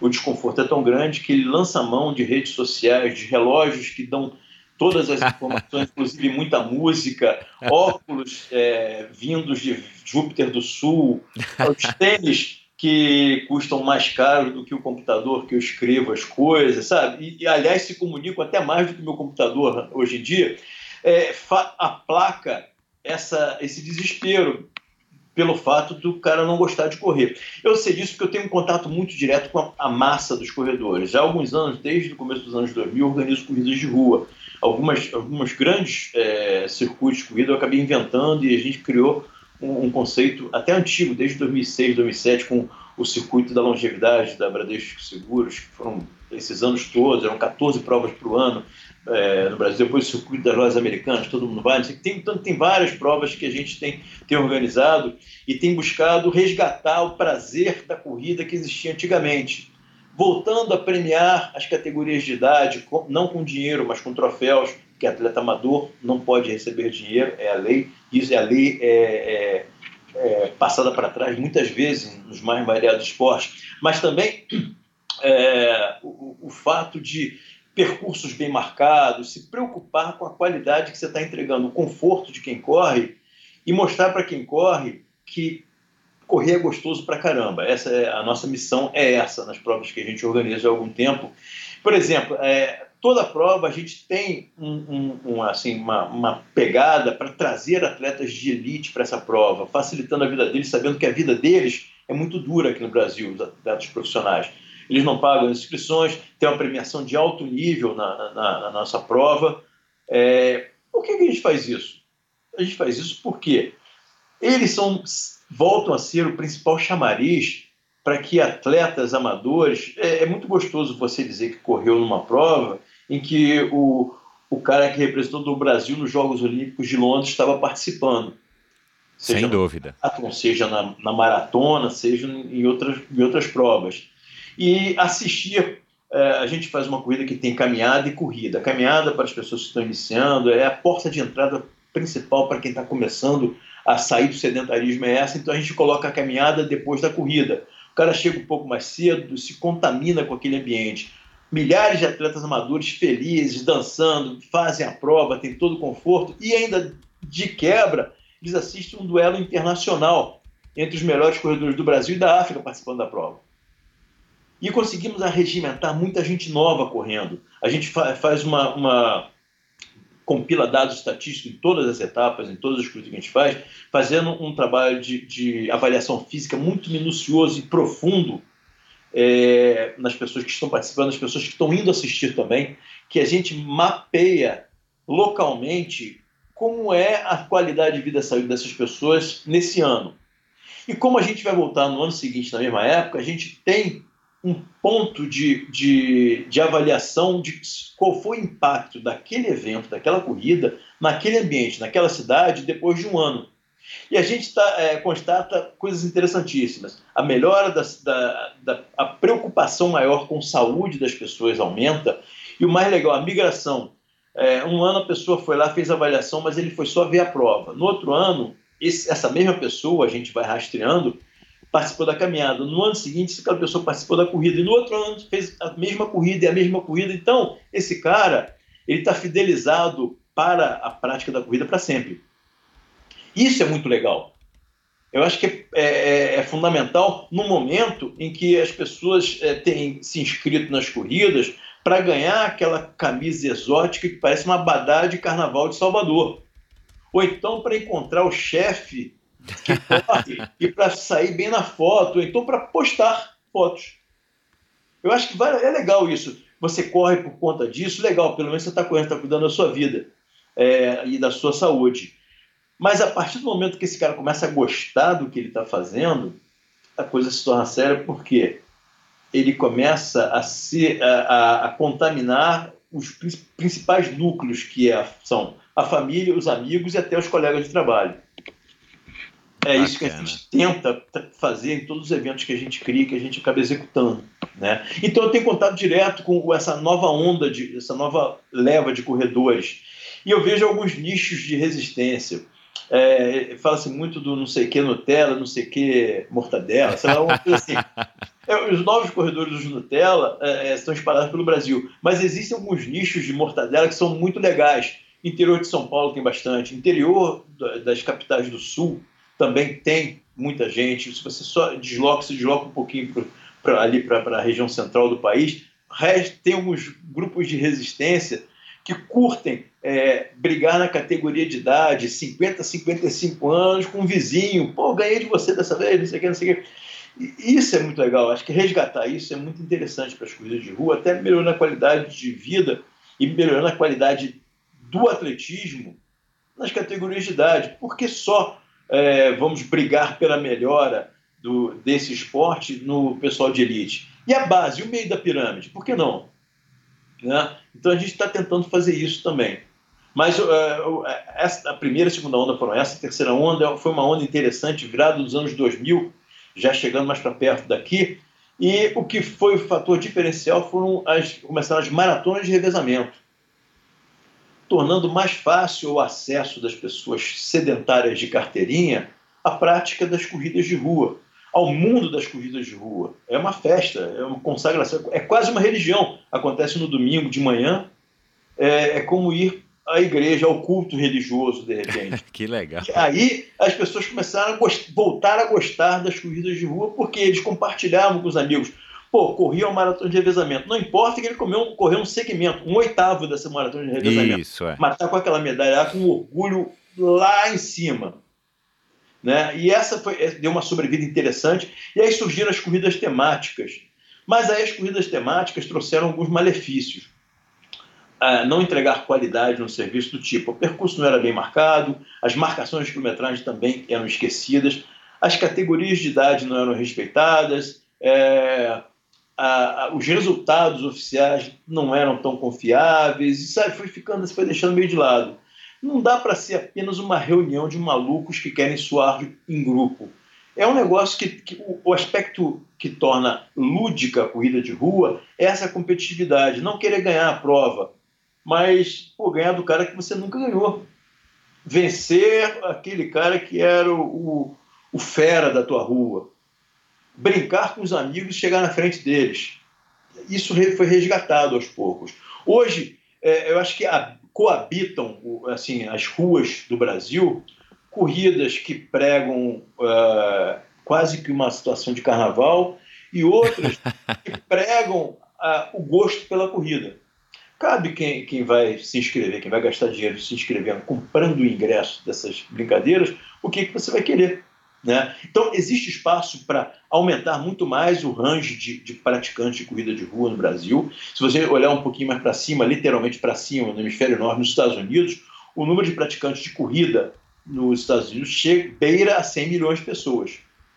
Aqui nós estamos atingindo próximos dos 8 milhões e meio de praticantes.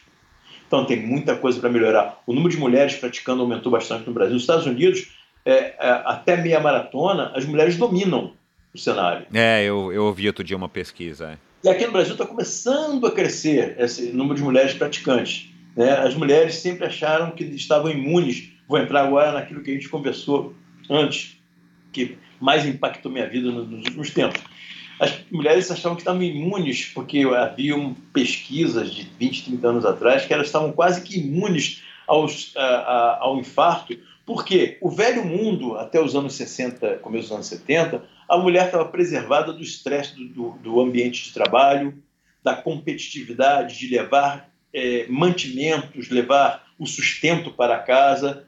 Hoje em dia, compartilham com os homens. Então, das mesmas preocupações externas, e são únicas nas preocupações internas, às vezes. Por conta dessa, desse conservadorismo familiar, os homens acabam ficando meio que de lado dos problemas caseiros. Então a mulher cumpre uma dupla ou tripla, tripla jornada por dia. A mulher se desgasta tanto quanto ou mais o homem. E começou a morrer do coração, tanto ou mais do que os homens. E aí começou a crescer o número de pessoas, de mulheres que começaram a praticar a, a, corridas de rua por conta disso, um medo de morrer. É, eu brinco, corre-se hoje em dia pelos mais variados motivos, para emagrecer, para engordar, para não morrer, para chegar velho com mais vitalidade. Para contar para o chefe?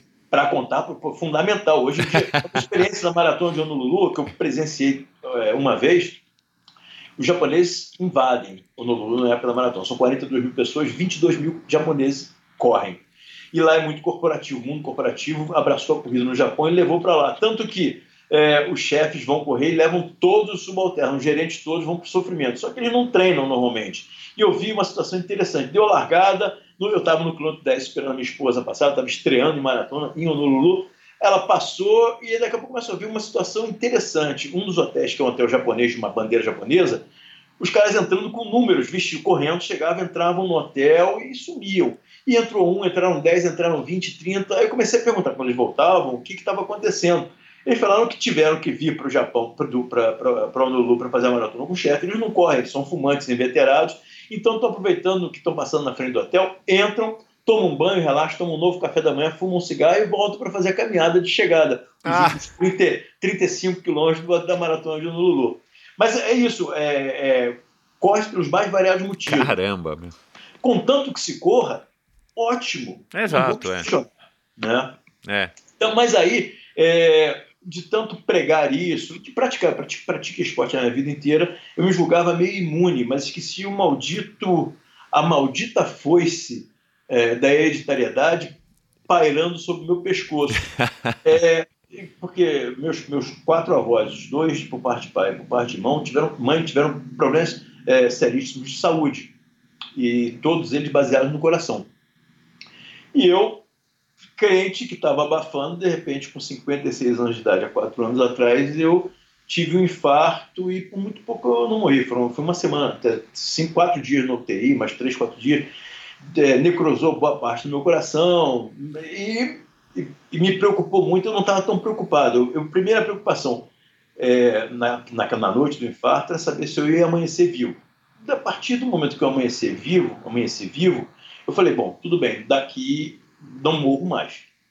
Eu, aí eu comecei a me preocupar como é que estava o meu estado, como é que estava o meu estado físico, se eu ia levantar daquela cama, se eu, comecei a ver que eu ia levantar, ia ao banheiro no, no, no, no hospital, na, na, UTI, depois na semi-intensiva também comecei a andar no quarto, até que o dia que eu saí, e eu vi que a coisa estava um pouco feia quando eu vim, eu fui de carro para casa, né, minha, minha, mulher dirigindo, e o, a, a, garagem tinha quatro lances de escada só, um, dois, três, quatro. No segundo lance de escada, eu parei, encostei na, na parede e descansei um minuto. Eu falei, cara, o que, que eu faço agora?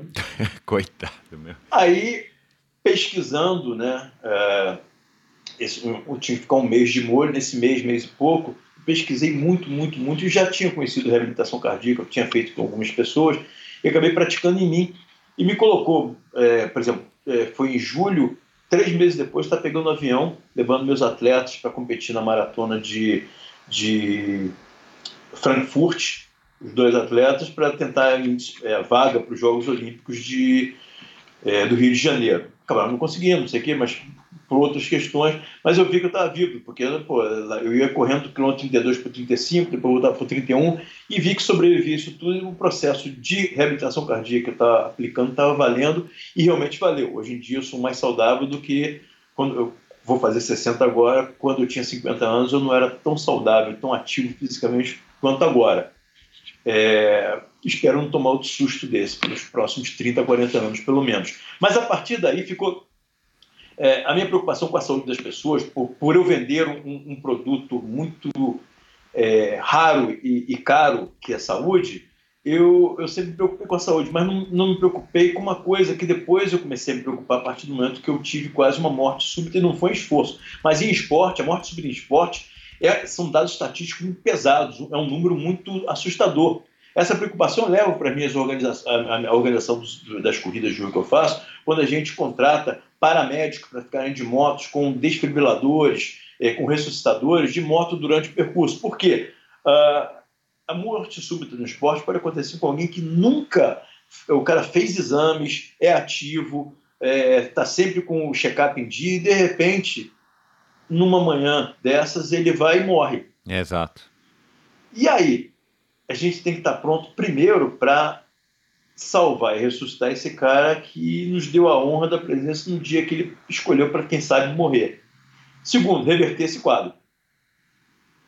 E terceiro, alertar as pessoas para que, primeiro, sejam ativas fisicamente. Segundo, façam check-up até os 45 anos todo ano. A partir daí, se conseguir fazer duas vezes por ano, é muito melhor.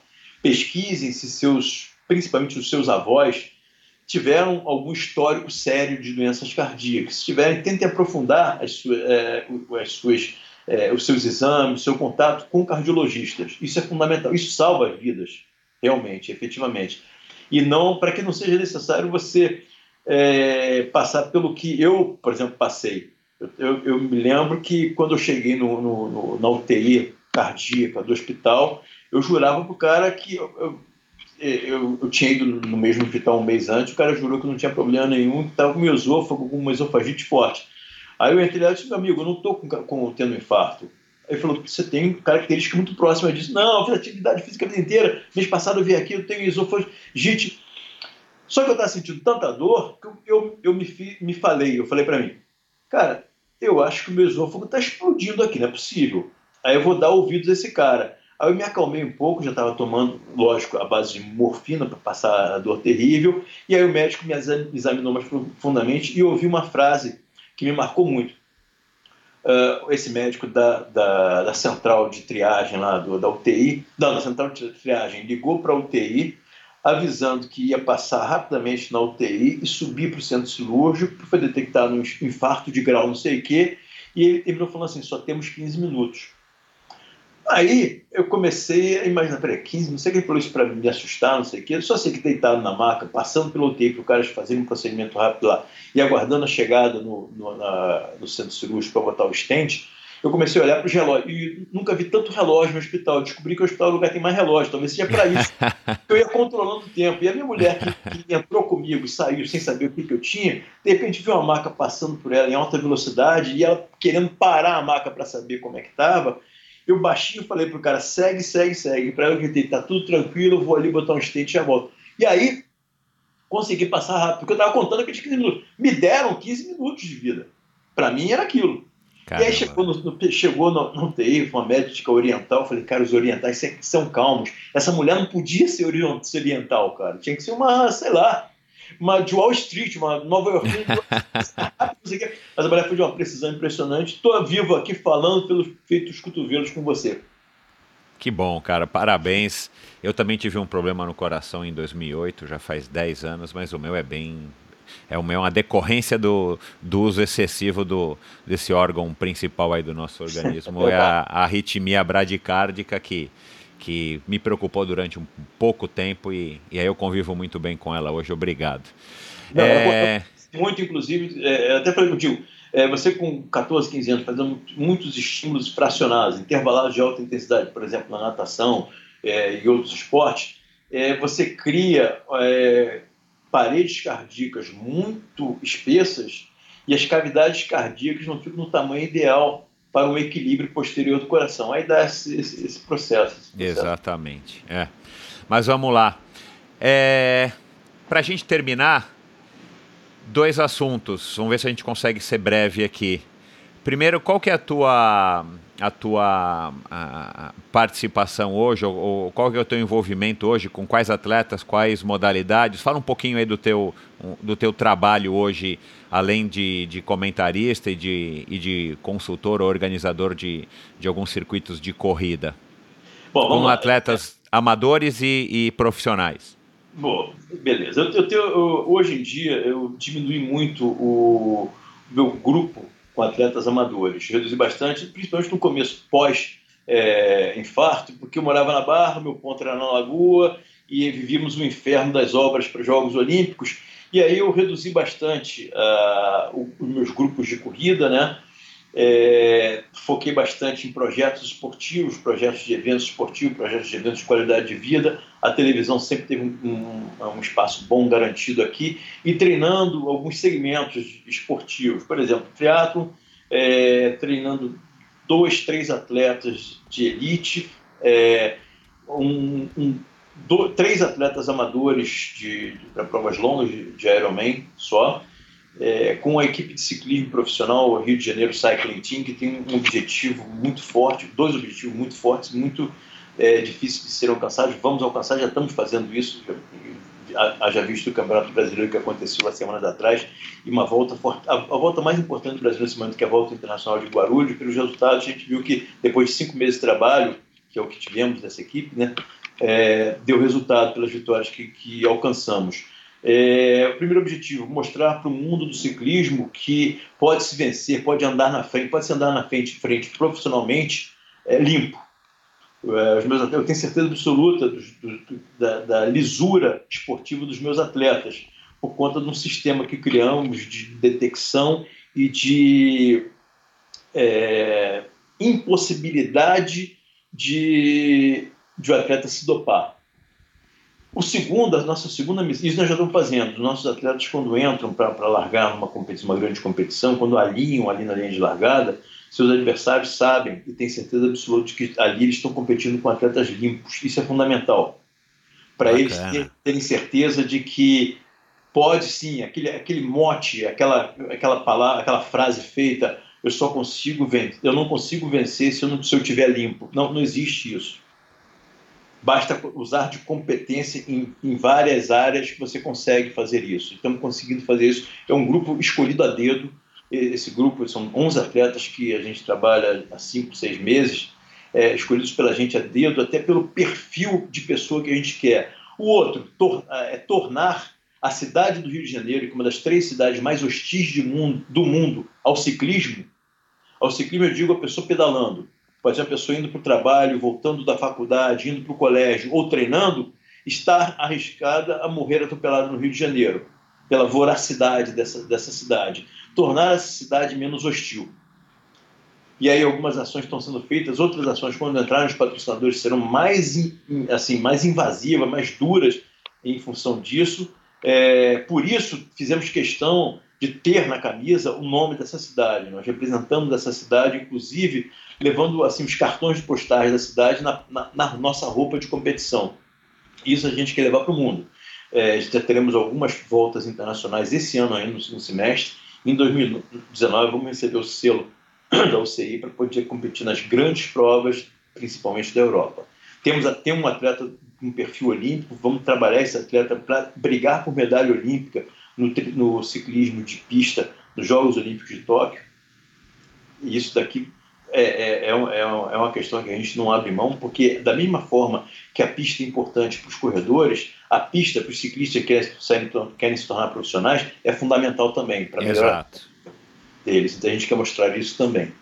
Né? Então tem esse pessoal de, de, de pista. Eu estou treinando um, um, grupo de 15 atletas é, amadores, são profissionais que trabalham pra caramba, que têm vida de família, vida social e tudo mais, mas se dedicam de forma quase que franciscana, não dá para dizer franciscana, mas treinam quase todo dia e têm objetivos assim legais para alcançar e tem um perfil muito parecido entre eles. E eu escolhi a dedo para treinar esse grupo, é, fazendo um, um trabalho de contato diário com eles usando um aplicativozinho que a gente já usa há algum tempo e a gente se fala o tempo inteiro. Para poder seguir a minha metodologia de treinamento, é fundamental ter esse contato diário com o atleta até para saber se a dose do remédio está sendo dada, está sendo absorvida ou ela está sendo rejeitada. E eu estou fazendo com eles, é, é, muito divertido, até troca de, de, de, de, conversas, viajam muito ao trabalho, depois voltam e tudo mais. Então é pura diversão e está é, sendo muito legal. O que mais? Eu nem lembro direito o que eu estou fazendo mais. Ah, organizando provas inusitadas pelo Brasil e, e mundo afora e criando um conceito de de training camps é, com uma pegada também turística.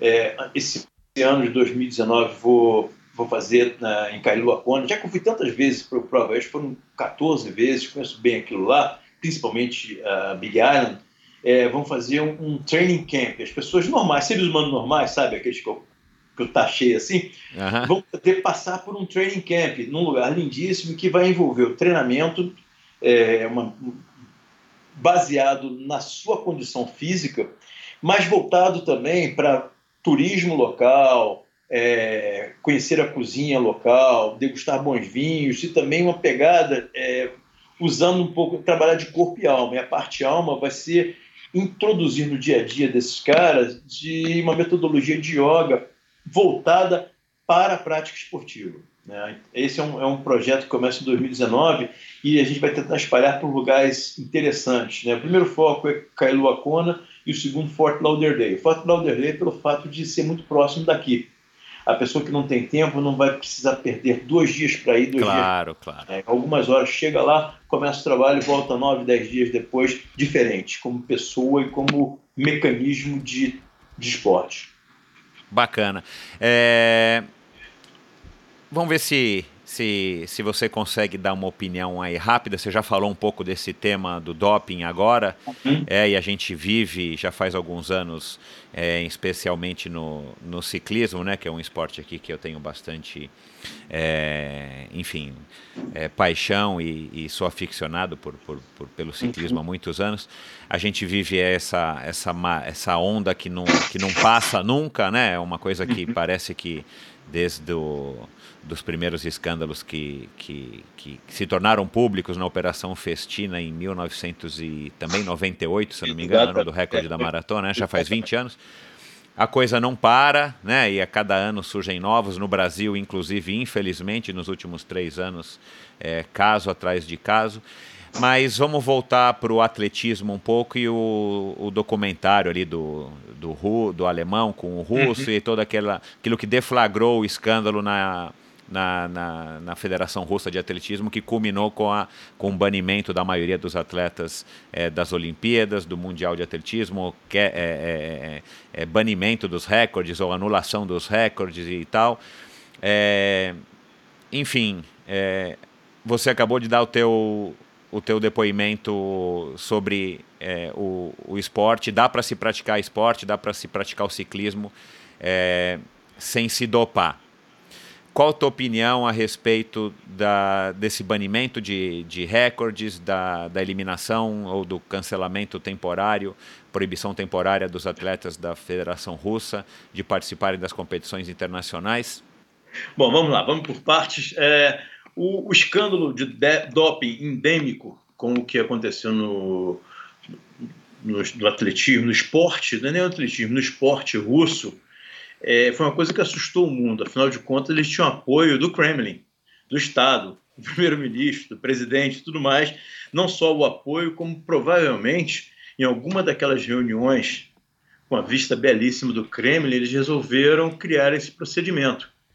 E é, por só, só foi detectado, diagnosticado, detectado, detectado por é, o que eles não esperavam, né? Um atleta que foi pressionado, mas fugiu para os Estados Unidos. A partir daí, ela e o treinador dela, que estavam sendo execrados e é, possivelmente seriam presos, esquecidos em alguma cela lá na, na, na, na Rússia, é, parece filme de James Bond isso, mas é o que é a pura verdade. E graças a isso, essa ousadia, essa tentativa desesperada de sobrevivência desse casal, começou a se descobrir o que já se desconfiava, a ponto de que aquela a TV alemã e aquele jornalista especificamente já havia tentado várias vezes, chegou muito perto de descobrir, de ter certeza do que ele pesquisava e que surgia em suas mãos. Era um braço da WADA totalmente dominado por propina é, russa que fechava os olhos para o mundo, para o submundo né, do doping na, na Rússia. Assustou todo mundo, todo mundo é, pensou, puxa, mas foi, foi radical demais não deixar a Rússia participar, do, o atletismo da Rússia não participar do, dos Jogos Olímpicos do Rio. Foi pouco. É, eu acho que as doses, o remédio e as doses desse, do remédio que a UADA usa contra o doping, eles são é, quase que placebo quando você diz que está dando para uma pessoa um remédio e na verdade é um comprimido de açúcar, né? No o, o, o controle de dopagem ele está sempre um pouco atrás do doping, da pesquisa de novas substâncias. A pesquisa e detecção dessas novas substâncias tem um delay de três anos. A média é essa. Então, nesses três anos, atletas se tornam campeões mundiais, campeões olímpicos é, o passaporte genético e a pesquisa é, de efeito retardado, por exemplo, é, começa a se analisar os, os vencedores, né, os, os, medalhistas, os finalistas dos Jogos Olímpicos de 2016, só vão começar a ser é, reanalisados com os novos poderes de detecção de doping em 2020 para 2021. Então, essa rotina de devolução de medalhas vai continuar por um tempo. O problema é que, por exemplo, no Brasil, no ciclismo do Brasil, acontece algumas coisas, atletas já teriam sido, é, que ser banidos pelas normas internacionais do controle de dopagem, esses atletas tomam suspensão de seis meses e continuam como se nada, a vida como se nada tivesse acontecido. Uma equipe de, de ciclismo famosa do interior de São Paulo, praticamente quase toda a equipe de ciclismo já foi pega no controle de dopagem. Por conta dessa, dessa sequência endêmica dessa equipe, os atletas, os ciclistas brasileiros que vão competir no exterior, sejam de que equipe forem, são os mais é, é, assim, visados. Tenha certeza que esses ciclistas vão chegar no lugar e vão ser pegos para exame de controle de dopagem antes, durante e depois da prova. Por conta disso, acho até bom que isso aconteça. Acho ótimo que isso aconteça. Quanto mais exames sendo feito, melhor. Eu, eu, vi provas de ciclismo com grandes atletas participando, da elite do ciclismo brasileiro, sem nenhum controle de dopagem. Pô, a prova que eu fazia, o circuito que eu fazia, o circuito da longevidade, por ter um grupo relativamente grande de atletas brasileiros e africanos, nós comprávamos, pagávamos do nosso próprio bolso cinco é, para cinco homens e para cinco mulheres. Os três primeiros é, faziam, mas dois é, para homens e para mulheres para serem sorteados entre os 15 primeiros colocados. É, era, era, era, o que a gente queria, tentar ajudar a limpar essa, essa mácula violentíssima que é o doping no país. E a gente é, ajudou, mas acho que foi, foi tão pouca, foi tão é, um, a mobilização foi tão pequena e que eu não vi, não vi outras é, por exemplo, o circuito de prova que tinham atletas é, estrangeiros, ou internacionais e brasileiros de alto nível, se preocupando com isso. Entendeu? É, é pena, é muita pena que, que isso não, não, não tenha seguido. Você é otimista com relação a essa, essa luta contra o doping?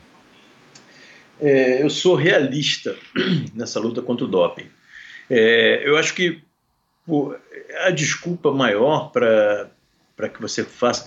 Uma coisa que não vejo por que não acontece aqui, eu não entendo porquê, é um, um, um, programa, um projeto feito na França, porque o, o, remo francês e o judô francês sofreu muito com doping. Os atletas se dopavam quase que é, era cultural, como aqui no, no, Brasil durante o tempo, e ainda é, é cultural o ciclista se dopar, lá era o remador e o, e o, o atleta de judô.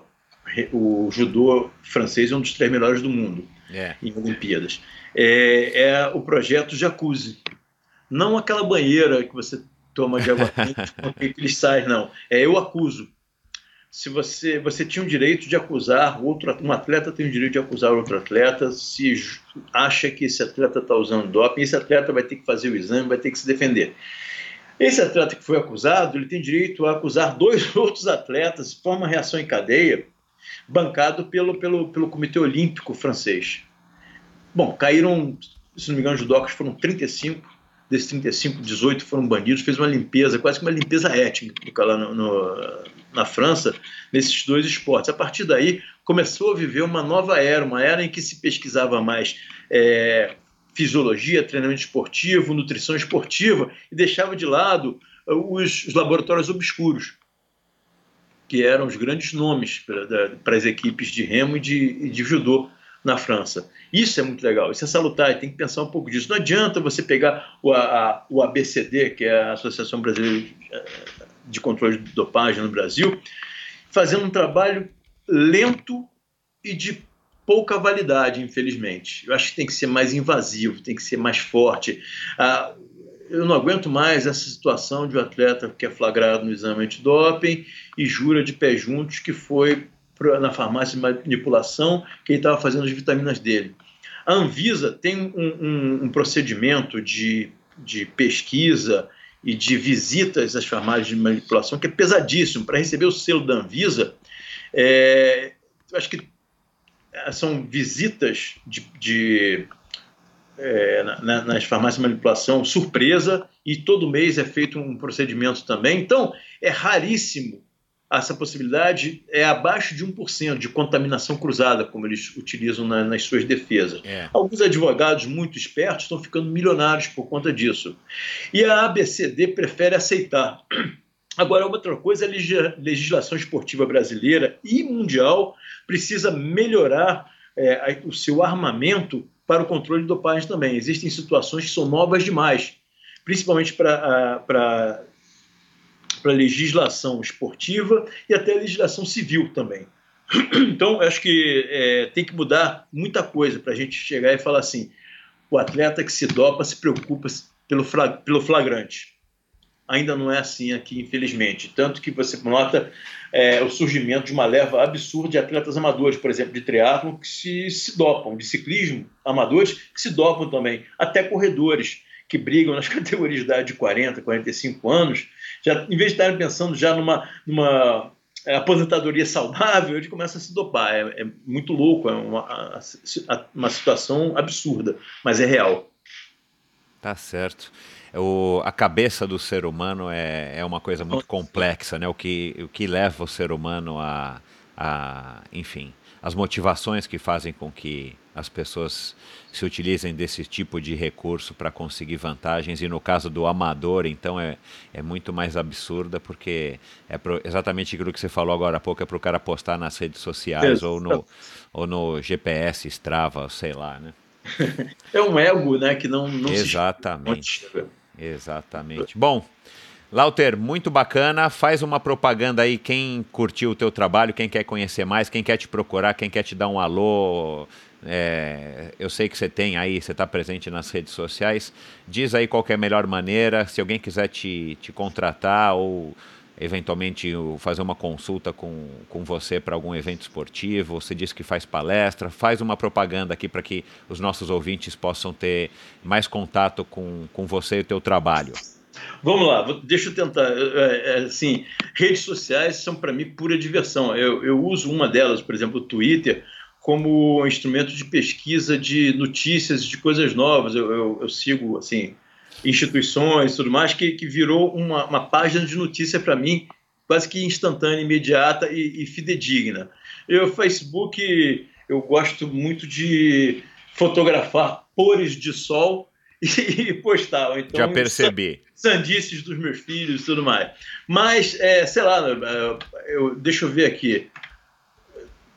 No, eu acho que nessas, nessas é, Instagram, Twitter e, e Facebook, dá para caçar botando o Nogueira? Acho que dá, né? Dá, dá. Então, dá, eu acho que é um, é um, são 30 segundos de diversão tentando achar.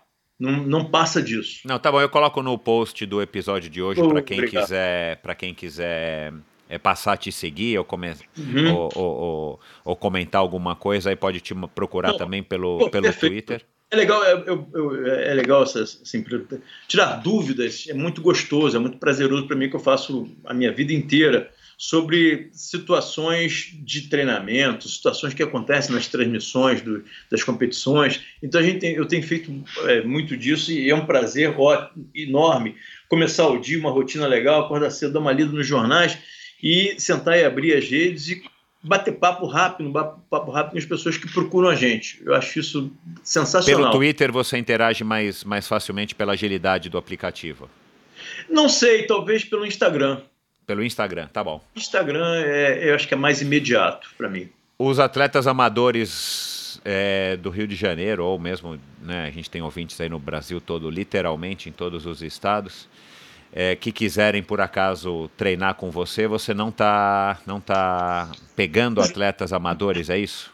Não, eu, eu, eu, eu, é, eu faço o inverso. Eu, sou um ser esquisito. É, a, a, tendência natural e, e, extremamente saudável é uma pessoa que está treinando, que começa a se, é, se, interessar por um esporte, escolher o treinador. Isso é fundamental, é democrático, sensacional. Pelo, pela minha idade já extremamente avançada, pela ranzice e pelo, por tudo que esses olhos míopes já viram até agora, eu me reservo meio que ao direito de escolher assim, ah, pô, vou escolher essa pessoa. O cara me contata, não sei o que, não sei o que, não sei o que, eu enrolo alguns minutos e aí, de repente, é, eu até topo a parada, entendeu? Tá bom. Mas tem sido muito rápido. Eu, eu tenho feito muito, assim, são, são, são clínicas que meio que relâmpago. Que é, para é, frequentar essas clínicas, essa aí do, de, de Kona, uhum. de Fort Lauderdale, como é que a pessoa é, acha essa, essa, enfim, tem alguma é. propaganda, algum site de um parceiro? Não eu, eu, nunca faço propaganda. Às vezes eu lanço no, nas redes sociais, principalmente Instagram e Facebook, é, avisando.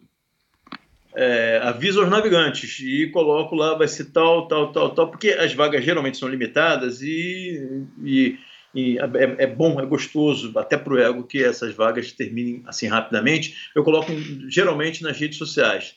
Não, não divulgo tá. muito, porque as redes sociais são mais ou menos fechadas, são, são minhas redes sociais, né? Entendi. Bom, então a pessoa vai ter que estar tá te seguindo ou checando as tuas redes para saber quando é que vão ser essas clínicas e, e aí é. acaba te procurando para saber é, uhum. mais detalhes e eventualmente participar, se inscrever. Exatamente. Mas eu acho que, eu acho que talvez valha, o, o, valha a pena, porque assim, é um cardápio que, se fosse eu, eu ia. Eu, eu sou, eu sou assim, meio. Uh, uma frase lapidar do Groucho, Marx, né? É, é, é, é, o Marx que deu certo, é o, é o cabeça do, dos irmãos Marx. Ele tinha uma frase sensacional que eu de vez em quando solto essa frase para mim mesmo. Eu jamais é, seria usuário de um clube que me tivesse como sócio. Aí eu costumo falar isso. Mas é mais ou menos isso. Bom, é, muito obrigado, parabéns aí pelo teu trabalho, gostei de, de ouvir tuas opiniões. Demorou, mas valeu a pena. Tomara que. Tomara não, com certeza aí os nossos ouvintes, é, os seus fãs vão, vão curtir aí, conhecer um pouco mais de você e, e poder ouvir aí tanto da tua opinião é, nesse, nessa mídia aí nova, né, recente, que é o podcast. Você que é um cara aí da, das mídias tradicionais, da maior, do maior veículo de mídia do Brasil. Quem sabe um dia você se estimula aí também a estar tá criando o seu próprio podcast para ficar emitindo essas tuas opiniões e essas análises que eu acho que, que, que, que, teria bastante sucesso. Eu com certeza seria um ouvinte e assinante desse teu podcast. Pense no assunto. Olha, foi primeiro foi um prazer enorme, foi uma oportunidade de ouro que você me deu para poder falar um pouco, me estender um pouco mais, é que já que uh, nas transmissões a gente tem um ritmo entre narrador e comentarista que às vezes é, não nos dá essa, esse prazer, essa, essa, esse espaço todo. É, mas é outro negócio, eu adoro essa possibilidade, por exemplo, de criar podcast e tudo mais, porque gosto muito do livre pensar. E o livre pensar nos leva a outra coisa fundamental, que é o, é o livre falar. E eu Exato. sou adepto desse livre falar desde que nasci. Ah, talvez antes, talvez da minha penúltima encarnação para cá, eu sou adepto do livre pensar. Bacana, cara. Legal, Lauter, um grande abraço, abraço na família e foi um prazer conversar com você depois de tantos anos. Pô, muito obrigado, cara. Um grande abraço, Michel. Parabéns por, por esse trabalho muito, muito, muito legal seu no Endorfina. Bacana, cara. Um grande abraço, obrigado. Valeu.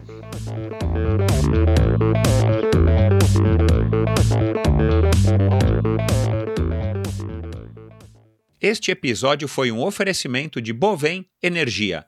Você sabe como funciona o mercado de energia no Brasil? Você sabe que é possível comprar energia para sua empresa ou indústria? Que você também pode escolher de quem comprar esta energia, o que pode gerar uma economia substancial no custo final da sua produção? Conheça então a Bovem Energia. A Bovem é uma comercializadora de energia que também presta serviços de gestão e migração. Assim como meus convidados, para a Bovem, energia é um assunto muito sério. Uma empresa sólida e confiável com profissionais experientes e treinados para lhe oferecer agilidade no atendimento, robustez e competência na condução dos negócios. Saiba mais em bovem.com.br. B-O-V-E-N.com.br. De energia, a Bovem entende. Obrigado por ouvir esse episódio do Endorfina. Acesse o endorfinabr.com Vá no post do episódio de hoje para conhecer um pouco mais sobre o meu convidado e alguns assuntos abordados em nossa conversa. Lá você ainda encontra todos os episódios do Endorfina e uma galeria de fotos da história do triatlon brasileiro. Se você curtiu, colabore assinando Endorfina na iTunes Store ou Spotify e compartilhando com seus amigos. Lembre-se de enviar suas sugestões, críticas e comentários através do perfil Endorfina BR no Instagram ou através do Endorfina com Michel Bogli no Facebook. Um abraço e até a semana que vem.